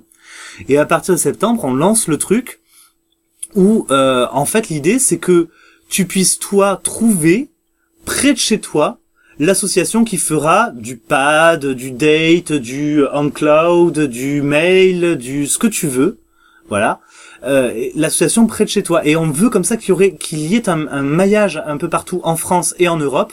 Donc on a des contacts au Portugal, en Hollande, en Allemagne. Je crois même qu'il y en a en Inde, si je me trompe pas. Voilà. euh, Nous, on essaie de repérer toutes les initiatives qui ressemblent de près ou de loin à ce qu'on fait, parce que évidemment notre idée n'est pas originale, et évidemment il y en a d'autres qui l'ont fait et qui le font. C'est logique, tu vois. Et, euh, on essaie de, regrouper ces personnes-là pour que le collectif ensuite puisse, ben, rassembler au niveau d'une visibilité, hein, que euh, en allant sur chaton.org, tu puisses trouver plus facilement et euh, puisse aussi bah, s'échanger des tuyaux, des façons de faire, des tutos, des machins, voilà quoi. Donc nous, il y a vraiment cette volonté, comme je disais, d'essaimage euh, de ces alternatives, parce que ça permettra que déjà tout ne repose pas sur nos frêles épaules. On va pas pouvoir, on va pas vouloir. Et puis ça permettra aussi que, euh, bah voilà, si t'as une asso à côté de chez toi à Chambéry, euh, qui héberge des mails et euh, du on-cloud. Donc tu peux te débarrasser de Dropbox avec ça. Tu vois, t'as une asso qui te fait ça, qui te fait aussi du Jitsi, donc tu peux te débarrasser de Skype, par exemple. Tu vois, euh, eh ben, euh, du coup, cet asso, tu peux aller les voir, tu peux aller boire un coup avec eux, tu peux rentrer dans leur AG et du coup euh, rentrer dans la gouvernance de l'association. Euh, tu peux aller leur voir et leur dire, euh, bon, attendez, euh, j'en utilise tous les jours, j'en lis tous les jours, j'en écris tous les jours, mais c'est quoi vraiment un mail? Comment ça marche en fait? C'est quoi une page web et un navigateur? Comment ça marche en fait? Et nous, Framasoft, on peut pas aller partout dans la France et le dire ça. On a envie de faire de l'éducation populaire au libre, on le fait du mieux qu'on peut, mais on ne peut pas aller partout en France et on n'a pas envie d'être une association de 200 euh, membres, 50 euh, 000 salariés, que sais-je. Non, tu vois? Donc, eh ben, le, c'est comme partout dans le libre, on forque, on essaime et on décentralise. Et là, le but, c'est de décentraliser des conclusions Internet. C'est, de mon point de vue, euh, je fais, juste, parce que moi je suis un peu informaticien, mais de mon point de vue, c'est la force et la faiblesse du libre, c'est que ça forque. C'est ce qui fait sa force, ça me plaît pas, je vais forquer, je vais reprendre l'idée à ma sauce, je vais comme ça me plaît. Et d'un autre côté, après, t'as trop de, t'as un trop gros éventail euh, d'alternatives, on va dire. Et c'est ce qui fait, c'est trop fragmenté, c'est ce qui fait que ça a du mal à percer, euh, dans mon avis. D'où le fait qu'on veuille justement rassembler ces alternatives sous un même, euh, c'est quoi, c'est un collectif, c'est une espèce de label en fait, tu vois, rassembler ces alternatives sous une espèce de label euh, avec des valeurs communes, des engagements communs, voilà, et, euh, et on s'autogérera, hein, tu vois, si quelqu'un à un moment donné on a l'impression qu'il respecte pas un engagement, bon bah allô, on est potes, qu'est-ce que tu fais euh, Voilà, t'en es où Est-ce que t'as besoin d'un coup de main en fait Parce que parfois pas tenir un engagement, c'est juste que euh, bah on n'a pas les moyens financiers, humains, bah t'as besoin d'un coup de main, comment on gère quoi, tu vois euh, Voilà. Donc c'est c'est justement pour ça qu'on a envie de, de rassembler sous un même label et euh, et, et aussi en s'échangeant des recettes, eh ben du coup ça permettra de euh, de permettre de d'avoir euh, des pratiques communes aussi, même si elles seront absolument pas imposées là j'imagine hein, clairement c'est le collectif qui décidera. Voilà. Mais euh, l'idée c'est d'avoir oui quand même des, des pratiques communes. Euh, pareil, Framasoft, on est en contact avec les gens donc de Host dont je vous ai parlé, qui est donc cette petite distribution qu'on met sur un Raspberry Pi ou sur autre chose, et qui permet de de- d'auto-héberger tout un tas de services chez soi. Euh, voilà, moi j'héberge, comme je te l'ai dit, mes mails, euh, mon Dropbox Like qui s'appelle OnCloud, mon euh, mon ma prise de notes, mon wiki, euh, voilà, chez moi. Eh bien, euh, là voilà, euh, comme nous on a déjà plein de framachins, adapter ces framachins pour la Host, que comme ça du coup, Ah. euh, les gens puissent euh, tester chez Framasoft ou chez un autre chaton, et puis dire bah c'est bien, eh ben je vais du coup je vais être encore plus indépendant et de Google et de Framasoft et me l'héberger chez moi. Nous notre but en fait c'est que les gens viennent testent chez nous et s'en aillent. On veut pas garder les gens prisonniers chez nous. Le jour où les gens s'en vont parce qu'ils sont indépendants, nous on a gagné. Tu vois C'est une toute autre philosophie. Mais Bah oui. est-ce que euh, donc c'est bien, les gens se libèrent, mais est-ce que tu perds Enfin, tu ne trouves pas que tu perds en qualité de service? Par rapport Alors. justement à un Gmail, par rapport à t'es dépendant, Je t'as reprends- panne électrique chez toi, tu perds ton serveur. Je, alors je reprends mon, mon allégorie euh, de la map, si tu veux. Euh, en effet, la map, il y a des moments, c'est mieux, parce que t'as des légumes de qualité plein, c'est formidable, t'as des paniers qui sont à pleurer de joie. Et puis parfois, l'hiver, t'as que du chou et du rutabaga. Voilà. ok. Et, et tu dois apprendre à les cuisiner. Bon, c'est cool. En même temps, t'apprends des nouvelles recettes, c'est sympa. mais euh, voilà. Ouais, parfois, mais, mais parfois chez Framasoft, nous, euh, là, les dernières semaines, on a eu les pads qui plantaient et les gens râlaient tu vois, et on leur disait, bon, on fait ce qu'on peut, on va essayer de faire de notre mieux. hein. Et ça, ça arrive rarement. Euh, chez GAFAM, ça arrive aussi, hein, euh, chez Google et compagnie, hein, t'inquiète pas. Mais moi, mais plus rarement, euh, voilà. Pourquoi? Parce qu'on n'a pas les mêmes moyens. hein. Il faut savoir que Google et Apple, euh, c'est la première et la deuxième capitalisation boursière au monde, les deux entreprises les plus riches du monde. Euh, et que Framasoft, notre budget annuel, c'est 2,7 secondes du chiffre d'affaires annuel de Google. En- c'est bien de Voilà. remettre les choses à leur échelle. Mais bien sûr, voilà. Donc nous, c'est pas les mêmes moyens, et on n'a pas envie d'avoir les mêmes moyens, d'accord? Et donc oui, il y a des moments, il y aura moins d'ergonomie, il y aura, euh, ce sera de pas de la- d'aussi bonne qualité. Euh, je suis d'accord. Parfois, comme je l'ai dit, c'est mieux. Parfois, c'est moins bien. Et parfaitement d'accord, tu vois. Et euh, et en même temps, c'est à toi de à chaque fois savoir où est-ce que tu places le curseur entre ta liberté et ton confort. Nous, on va pas te dire il y a un truc qui est bien, il y a un truc qui est mal, et on te donnera la fessée si tu fais du mal. Euh, on n'est pas moraliste, euh, c'est nul, parce que la morale, ça t'empêche de penser par toi-même. Tu vois, donc nous, on veut que les gens soient libres et donc ils pensent par eux-mêmes. Euh, du coup, l'idée, c'est de dire, bah, sache où tu places le curseur. Voilà, on a un outil qui s'appelle Framaboard, euh, qui euh, permet donc de remplacer Trello pour s'organiser euh, dans des projets. euh, Trello est vachement plus beau et vachement plus pratique aujourd'hui. C'est du c'est du clic, c'est un clic au drone hyper pratique, euh, voilà. Framaboard, euh, il est, il a plus de fonctionnalités que Trello, mais par contre, au niveau ergonomie, c'est pas du tout ça. Tu sais pas où trouver les choses, c'est un peu fouillis, etc. Évidemment, on va travailler dessus, on va essayer, on est en train hein, de, de C'est faire un projet et interne de- ou vous avez utilisé euh, un Il est déjà en ligne, hein, framaboard.org, c'est Oui, oui, euh, euh... le log- le logiciel Camboard. Et donc là, on ah, est en contact avec les. Ouais, c'est plus Voilà. gestion de projet que parce que Trello, Voilà. ouais, Kanban est beaucoup plus ouais gestion de projet que Trello. Ah, il est beaucoup un plus complet. Pour une asso qui utilise Trello, il vaut mieux utiliser euh, Kanban, quoi, tu vois. Ouais. Et, a- là, on est en contact euh, avec les gens de Kanban. Il y a d'autres euh, euh, alternatives libres qui sont plus simples. Bon, Oui, c'est pas le. Que mais- qu'on en avait parlé, euh, donc euh, je, je connais un peu le sujet. Juste, est-ce que tu utilises Mm. les méthodes agiles, toi, dans ta vie de tous les jours? Euh, non. Tu non, en as entendu parler Tu sais ce que c'est?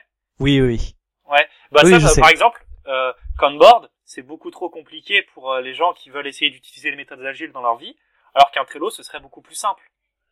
Enfin, tu, tu Mhm. vois ce que je veux dire? C'est pas Oui, le, après, nous, la euh, a- philosophie n'est pas la même Ah, derrière. Totalement. Mais euh, du coup, nous avec Kanban, on a plutôt visé euh, tout le public d'associations qui nous suit euh, et qui là n'ont pas forcément besoin de méthode agile, mais plutôt d'organisation de projets euh, Ah, un peu complexes, multiples, parfois avec des budgets, etc. Tu vois, donc nous là, on voulait vraiment viser les associations euh, plus que les personnes qui juste veulent faire de l'agile, quoi. Ok. Ok, ok. Voilà. Mais bon, Euh, bref, l'idée c'est que bah, on va essayer de l'améliorer et pour l'instant ça n'est pas aussi bien. Et si tu penses que ça n'est pas aussi bien, bah utilise un autre logiciel que Framaboard, il y a pas de problème, ça n'est pas grave. Voilà. À un moment donné, tu viendras du libre, on l'espère. La route est longue, la voie est libre. C'est un super slogan que vous avez. Franchement, je suis jaloux. Ouais, hein Ah ouais, non, on, on le garde, on l'a depuis des années, des années, mais il marche toujours, ça, c'est cool, quoi. Alors, je vais retirer ma casquette du hippie informatique que je suis Ok. pour euh, prendre la casquette un peu de l'économiste. Enfin, de l'économie, ouais. Alors c'est donc j'ai commencé à essayer de, de tacler euh, dessus. C'est bien le c'est- donc c'est- bien toutes ces petites initiatives, mais le problème c'est donc pour en venir aux données. Donc le problème c'est que euh, ça manque de services. Tu vois, je suis un peu moi, euh, je suis un petit peu je suis un peu je suis pas anticapitaliste, mais j'aime pas trop le capitalisme. Enfin, il y a plein de choses que je lui reproche, mais une des choses que j'adore dans le capitalisme, c'est qu'il permet d'offrir euh, c'est que ça permet, en gros, c'est celui qui offre le meilleur service. Mhm. Les entreprises, euh, donc euh, si on remonte un petit peu dans Ça n'est pas les- tout à fait vrai. c'est une des caractéristiques, euh, le, le, le but. Euh, Ah, Euh, ah, Apple, euh, deuxième capital...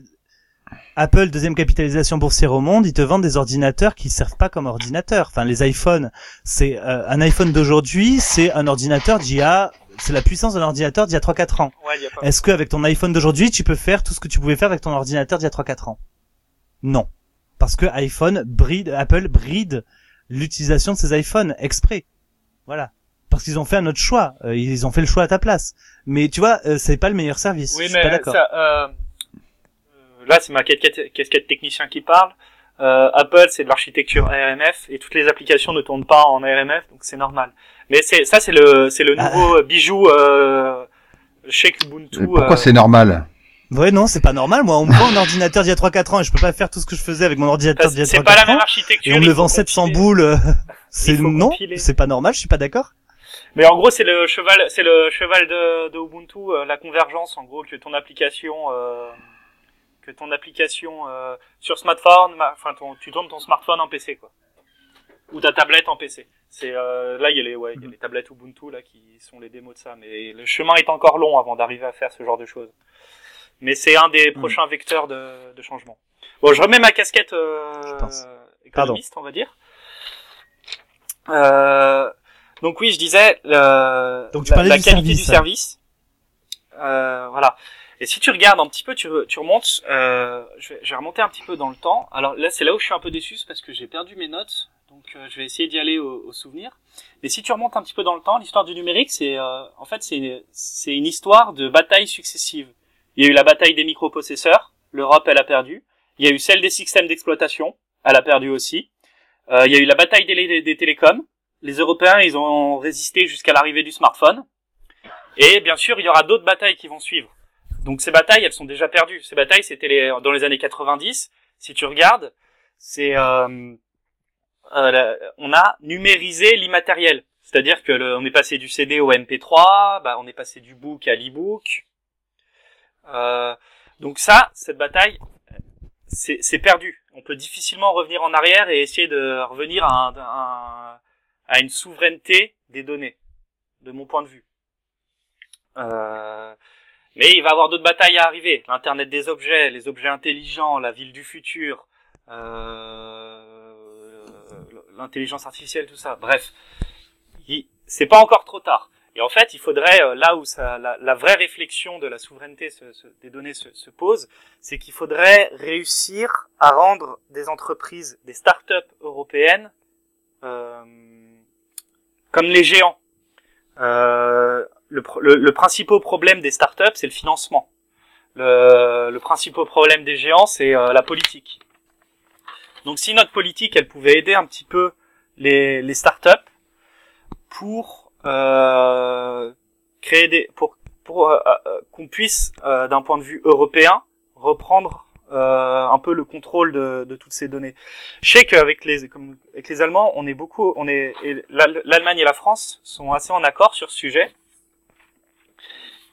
Euh, et excusez-moi, j'ai un petit bug. L'Allemagne et la France sont, sont en accord sur ce sujet. Il faudrait, euh, il faudrait essayer de, de favoriser les entreprises euh, locales. Et le problème avec des géants comme euh, Google, comme Apple, comme vous disiez, c'est ces gens-là, ils sont nés du des années 90, du tout numérique, et ils ont réussi à grossir. Google, ils ont une expertise. Déjà, ils ont un, un capital qui est énorme, ils ont une expertise logicielle qui est, qui est extraordinaire. Et Google, demain ils rachètent, enfin comme dans le passé là, ils ont racheté une entreprise sur le thermostat. Ça leur fait, ils rachètent ça pour 3 millions d'euros. Ça leur fait un pied dans le bâtiment, euh, un pied dans l'énergie, euh, sur le, le, et eux ils peuvent apporter leur expertise logiciel derrière, leur expertise sur les données, leur expertise sur euh, le, le, flicage, on va dire, enfin le flicage est dans le bon sens, et donc offrir un excellent service euh, aux utilisateurs. Eux, ça leur coûte 3 millions et ils peuvent euh, et ils peuvent continuer. Les acteurs majeurs du numérique sont tous américains et en fait la vraie problématique c'est d'essayer de sortir quelqu'un d'européen, français, allemand, euh, n'importe quoi, d'essayer de créer une cohésion européenne à ce niveau-là. Est-ce que tu penses vraiment que c'est la problématique? Parce que là, aujourd'hui, les géants bouffent toutes les nouvelles startups. Tu l'as dit, Google A, a, a, a, racheté Nest, mais surtout et aussi, là, je sais pas si tu as vu, ils ont racheté Revolve. Euh, donc Revolve qui aussi faisait des, des, des, des hubs connectés. Euh, voilà. Et en fait, euh, là, euh, donc Revolve, il y a des gens aux États-Unis qui ont leur petit objet Revolve qui ne marche plus enfin pas ça c'est dans les prochains mois là, ils ont dit que logiciellement ils vont tuer ces objets Revolve alors que on pourrait très bien euh, continuer à les utiliser, les objets fonctionnent mais ils vont les tuer de manière logicielle afin de favoriser Nest qu'ils ont racheté et ils veulent favoriser ce produit là. D'accord?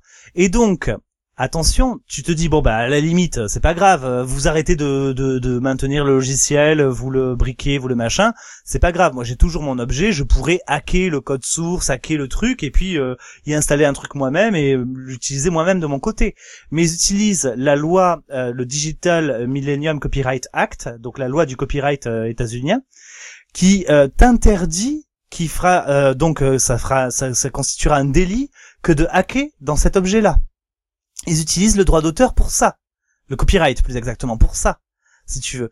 Euh, ce qui fait que ils ont inventé euh, l'obsolescence imposée. C'est génial. Des objets qui fonctionnent parfaitement bien, comme ils veulent que tu les jettes et que tu rachètes ceux de l'autre marque, parce qu'ils préfèrent l'autre marque. Eh bien, euh, ils ont, ils font ça si tu veux. Un autre exemple aussi euh, d'entreprise qui bouffe des projets euh, pour ses propres euh, de, de, géants qui bouffent des projets, bah, c'est Microsoft qui a racheté Minecraft, dont le créateur avait évoqué à un moment donné la possibilité de le passer en open source. Minecraft à Notch, il voulait faire ça. et Minecraft, bah, c'est ce qui permet aujourd'hui à Microsoft de conquérir le dernier bastion de l'éducation qui lui manquait, à savoir les écoles primaires. C'est-à-dire que Microsoft, ils étaient rentrés dans les collèges, ils étaient rentrés dans les lycées, ils étaient rentrés dans les universités, ils ont tout fait pour, hein, des tablettes au collège, ils ont fait des, des choses comme ça. Le plan euh, éducation nationale Microsoft, c'est pour les collégiennes et les collégiens pour choper toutes les, données de nos enfants. Il leur manquait les écoles primaires, ils savaient pas comment. Et eh ben ils vont se servir de Minecraft pour aller dans les écoles primaires. Tu vois? Et dès qu'on monte, mais si on monte des startups en Europe, qui te dit qu'elles ne seront pas rachetées par les géants de la euh, D'où je parlais euh, pour la pour le financement, parce que leur gros problème c'est justement oui, mais le financement, si on te, si on te propose 15 millions, est-ce que tu penses que les États vont aligner en face? C'est euh, c'est là où il faut, euh, euh, niveau européen, faire une cohésion. Il y a des subventions, par exemple le projet Prisma, Prisma Cloud que j'ai parlé, qui parle en fait pour essayer d'empêcher les Américains d'utiliser nos données en les cryptant. Euh, c'est euh, l'Europe a des fonds communs où ils peuvent subventionner. Si on pouvait essayer de trouver, alors moi je dis, c'est facile de dire il faut trouver. Ouais, ouais, ouais, À mon avis, le, le, problème est beaucoup beaucoup plus complexe, que ça, malheureusement. Mais j'essaie juste de euh, il faut se rendre compte. Google, tu dis, ils ont ils ont des objets connectés, ils ont pas que ça. Euh, Google, là, ils ont ils ont abandonné Boston Dynamics, qui était le numéro un de la robotique, mais c'est Amazon, je crois, qui est intéressé pour le racheter. Euh, ils ont de la finance hein, avec Google Venture. Ils ont de l'ADN, des banques. Ils ont acheté des banques ADN. C'est formidable. Ils ont de l'intelligence artificielle. Microsoft aussi, d'ailleurs. Ils l'ont testé récemment sur Twitter, Microsoft. Euh, ils ont, euh, enfin, ils, ils, ont des voitures connectées. Ils ont des voitures sans chauffeur vraiment, il faut regarder. Donc c'est Alphabet, hein, puisque maintenant ça faisait trop peur. Donc euh, maintenant ça s'appelle Alphabet, la, le trust, le grand trust euh, qui appartient à Google. Il faut regarder tout ce qu'ils font. Euh, nous, dans nos conférences, notre crainte, c'est que Google, ça devienne Skynet, quoi.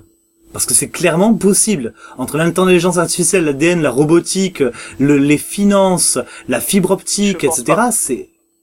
Je pense pas. Bah, en tout cas... Pour une raison, euh, donc j'en avais parlé, on en avait déjà eu cette conversation avec Jean-Noël, c'est que tu as, tu es un utilisateur lambda, tu acceptes d'utiliser Gmail pour le service qu'il te rend. Eux, ce genre d'entreprise, ce qui leur intéresse, c'est d'avoir des utilisateurs, donc faut qu'ils te rendent un bon service. Pour moi, ils collectent des données, pas tant dans le but de d'être juste un, un appât publicitaire, mais dans le but d'améliorer leur service, que les gens continuent à aller sur Google.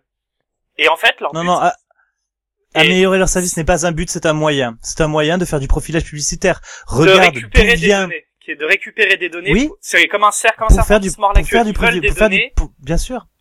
pour faire du profilage demain, publicitaire. il y a un scandale. Il y a Snowden qui, enfin Snowden bis qui va dévoiler que Google euh, a fait quelque chose de terrible avec nos données. Je ne sais pas quoi. Les gens, ils arrêtent d'aller. Il l'a déjà euh, dévoilé, non il, Snowden l'a dévoilé. Snowden a dévoilé que Google, Facebook, Apple et Microsoft, je suis sûr de ces quatre-là, je peux pas te dire pour Amazon, que Google, Apple, Facebook et Microsoft ont filé euh, des tonnes de données personnelles de citoyens euh, hors États-Unis et états-uniens à la NSA. Est-ce que les gens ont réagi? Google, euh, Snowden a dévoilé que nos photos personnelles échangées par SMS et MMS sur Android et sur iOS étaient espionnées par les techniciens de la NSA, que c'était souvent des jeunes mâles blancs cis d'une vingtaine d'années qui, à la machine à café, se montraient les photos de bits et de seins qu'on peut s'échanger en croyant que c'est personnel. Il l'a, il l'a dévoilé ça. C'est passé sur The Guardian. Ces informations-là, c'est passé à Last Week Tonight. C'est passé partout. Est-ce que les gens ont réagi? Non, ils n'ont pas réagi, ils continuent. Ah, J'avoue que je suis passé à côté de l'information, et pourtant je suis un intéressé du truc. Hein. Je t'assure.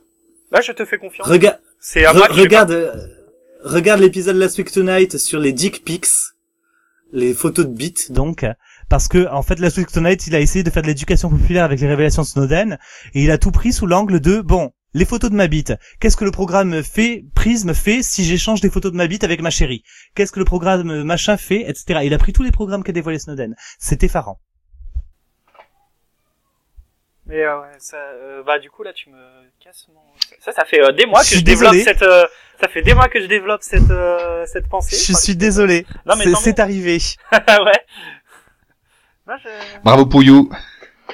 Bah non, pas bravo, euh, je suis désolé parce que c'est voir une théorie s'effondrer comme un château de cartes, ça fait toujours un peu de peine. Je suis voilà, mais mais la réalité est ce qu'elle est malheureusement quoi, tu vois.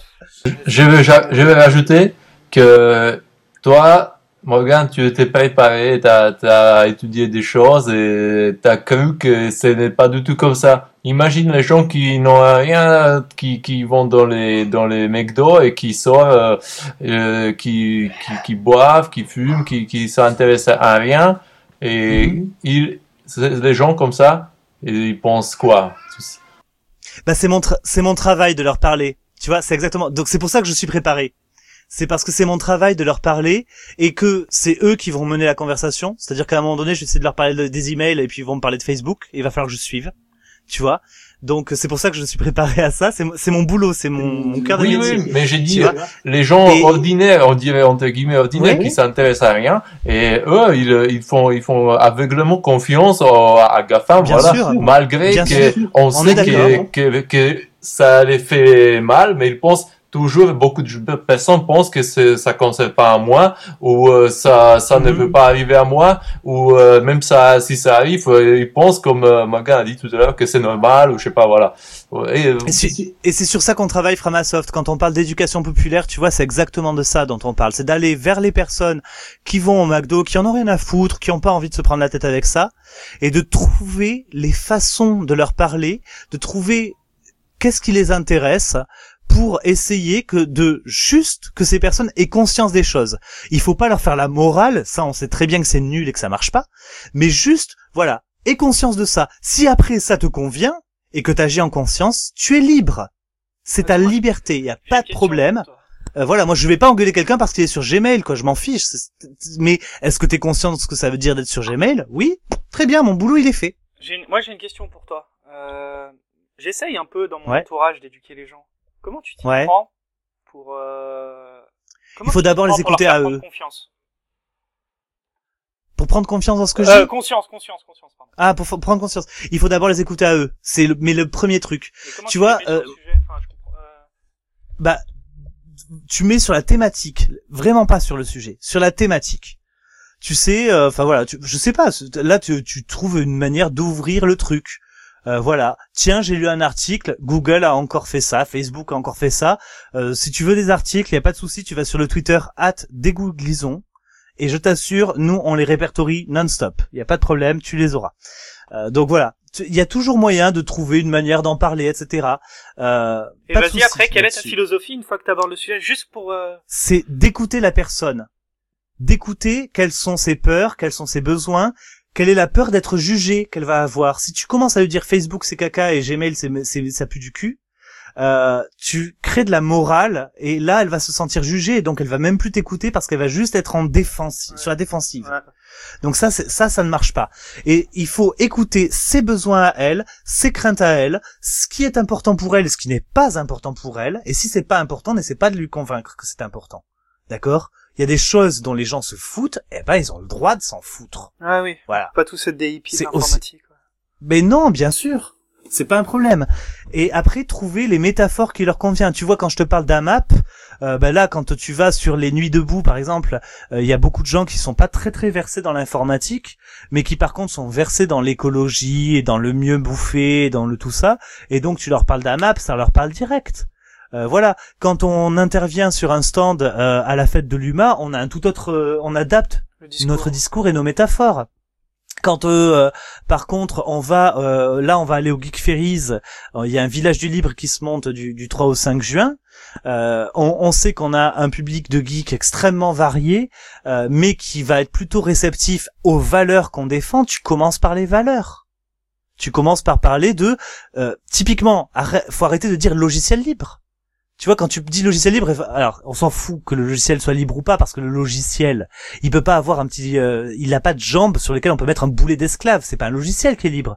On parle pas de logiciel libre, on parle de tes libertés à toi. C'est quoi le logiciel libre? Il respecte les quatre libertés fondamentales de l'utilisateur. Et donc là, tu dis aux gens, je te parle de tes libertés à toi, et plus de celles du logiciel. D'un coup d'un seul, ça leur change tout. Je te parle de toi, je te parle pas d'un logiciel.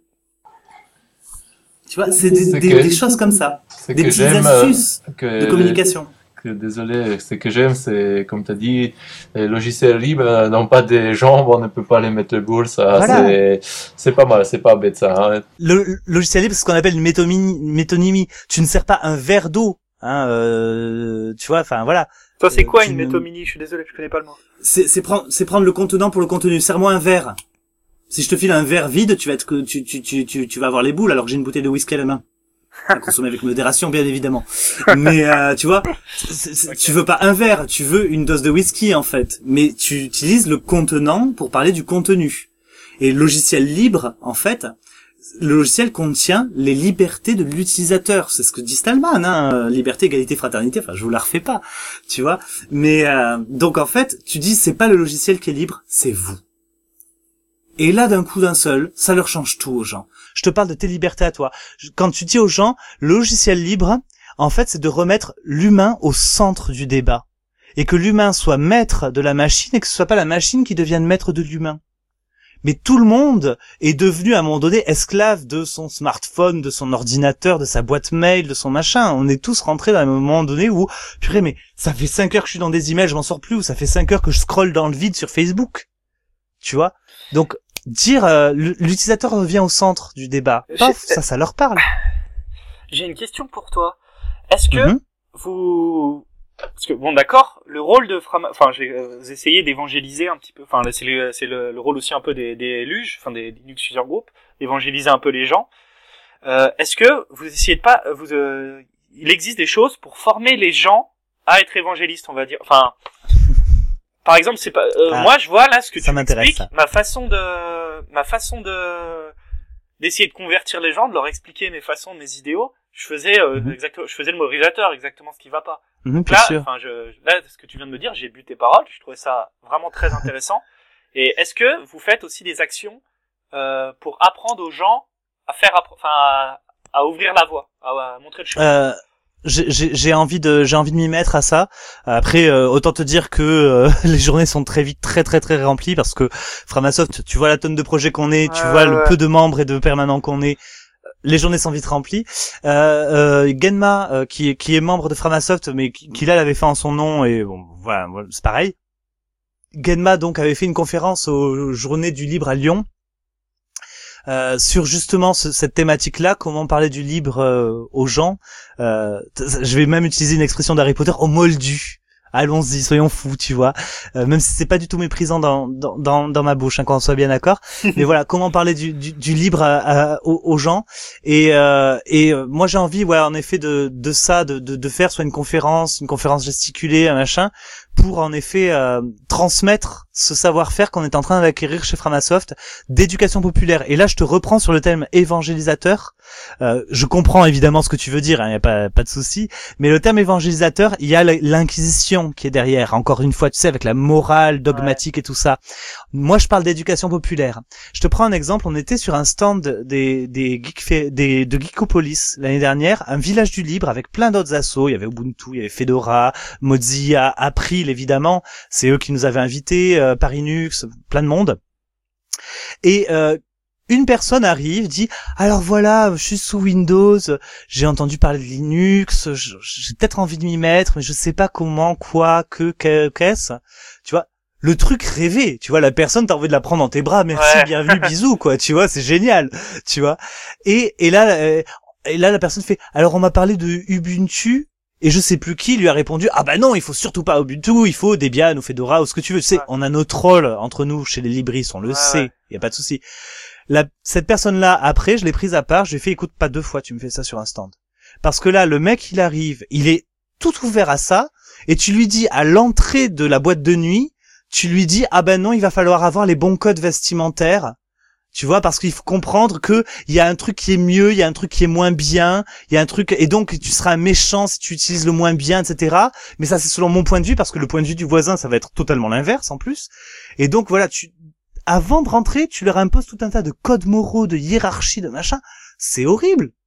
Alors que tu écoutes la personne, tu dis bon voilà, qu'est-ce que vous utilisez sur votre ordinateur, qu'est-ce que vous voulez faire, qu'est-ce que euh, quel logiciel vous utilisez, quel euh, périphérique vous utilisez, etc. Qu'est-ce que vous préférez? Est-ce que vous préférez tout taper en ligne de commande ou plutôt avoir un clicodrome? Est-ce que vous préférez avoir vos applications triées euh, par euh, catégorie ou plutôt les rechercher dans une barre de recherche etc. Et là, tu lui proposes le bon OS, le bon bureau, ce que tu veux. Moi, je, pas de souci, j'ai aucune euh, cathédrale, quoi, tu vois. mais tu proposes la chose la mieux adaptée à la personne que tu as en face, et pour ça, il faut l'écouter. C'est la première chose. Bah, c'est une belle leçon que tu nous donnes, parce que je crois dans une semaine, on a les install parties. Ah, c'est parfait. C'est une belle leçon que tu nous donnes, là. Petit rappel. euh, En fait, on a résolu le problème pour les install parties. Ah bon? Euh, oui, euh, on a euh, les barbus qui euh, ne savent pas du tout parler au public, et puis on a les béotiens qui eux euh, ont passé par ce chemin et prennent plutôt les gens par la main et euh, sont, euh, je dirais, plutôt dans un dans un partage d'expérience euh, et, et délèguent la partie purement technique. Donc en fait, euh, enfin. on s'est mis deux, deux types de casquettes parce que, enfin perso, par exemple, je suis plutôt technicien et c'est clair que j'ai un peu de mal. Déjà Et- et- avoir un, un- discours qui, euh, qui qui paraisse pas euh, venu de Mars la plupart du temps euh, pour les gens. Euh, bah oui, mais bon, euh, je dirais tu les tu les Ouais, connais, hein, tu les tu les connais bien. Hein. C'est la première chose.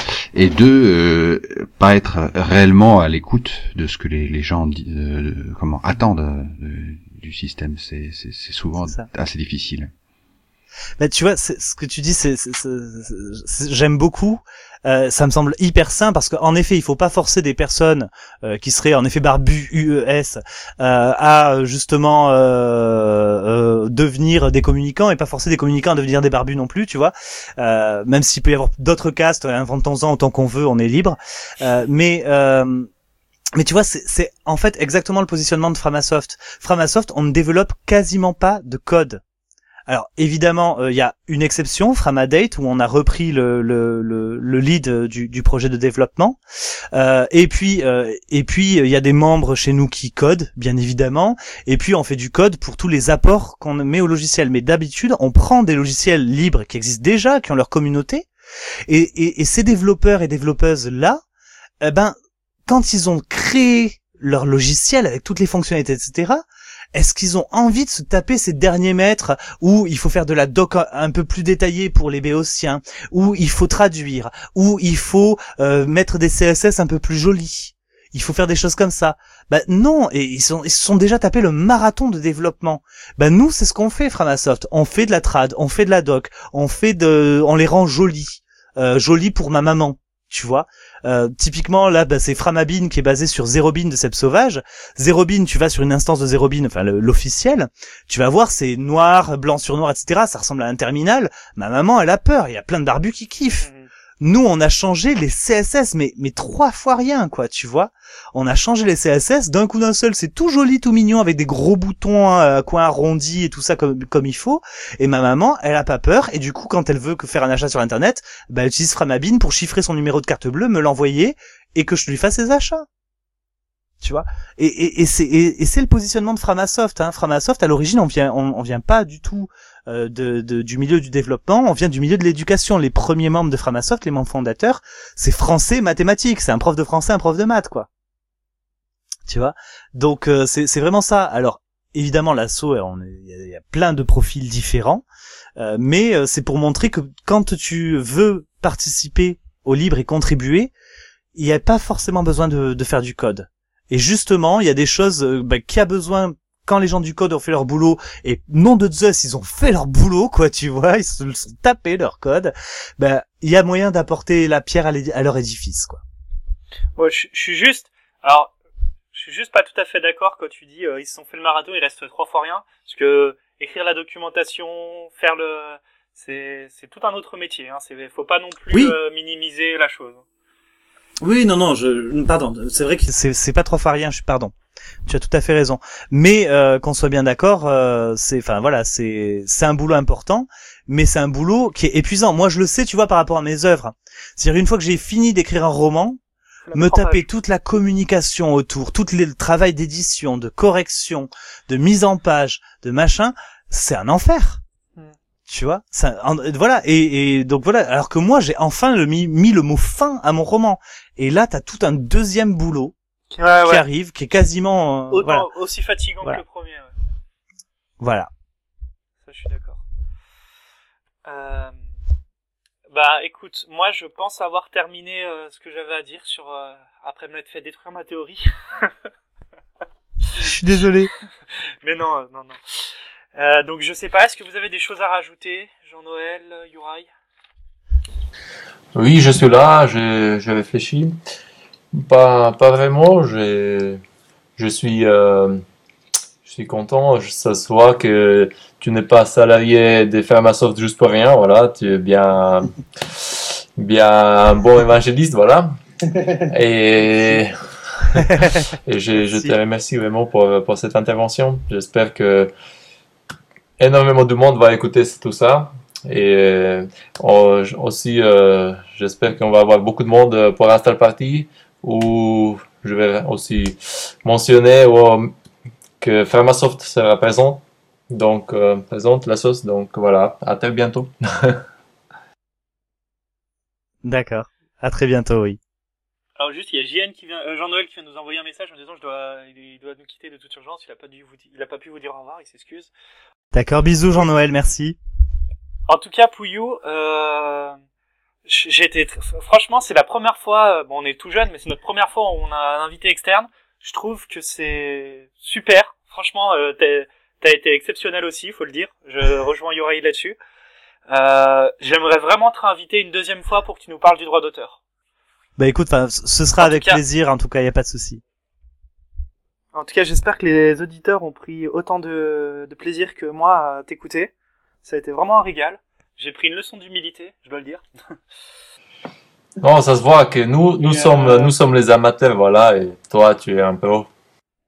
Mais non, mais attends, euh, moi je suis payé, je suis, je suis payé pour ça depuis plus d'un an. Euh, tu vois, depuis janvier 2015. Donc forcément, j'ai passé du temps de travail là-dessus. Donc c'est normal, quoi. Tu vois, c'est pas un problème.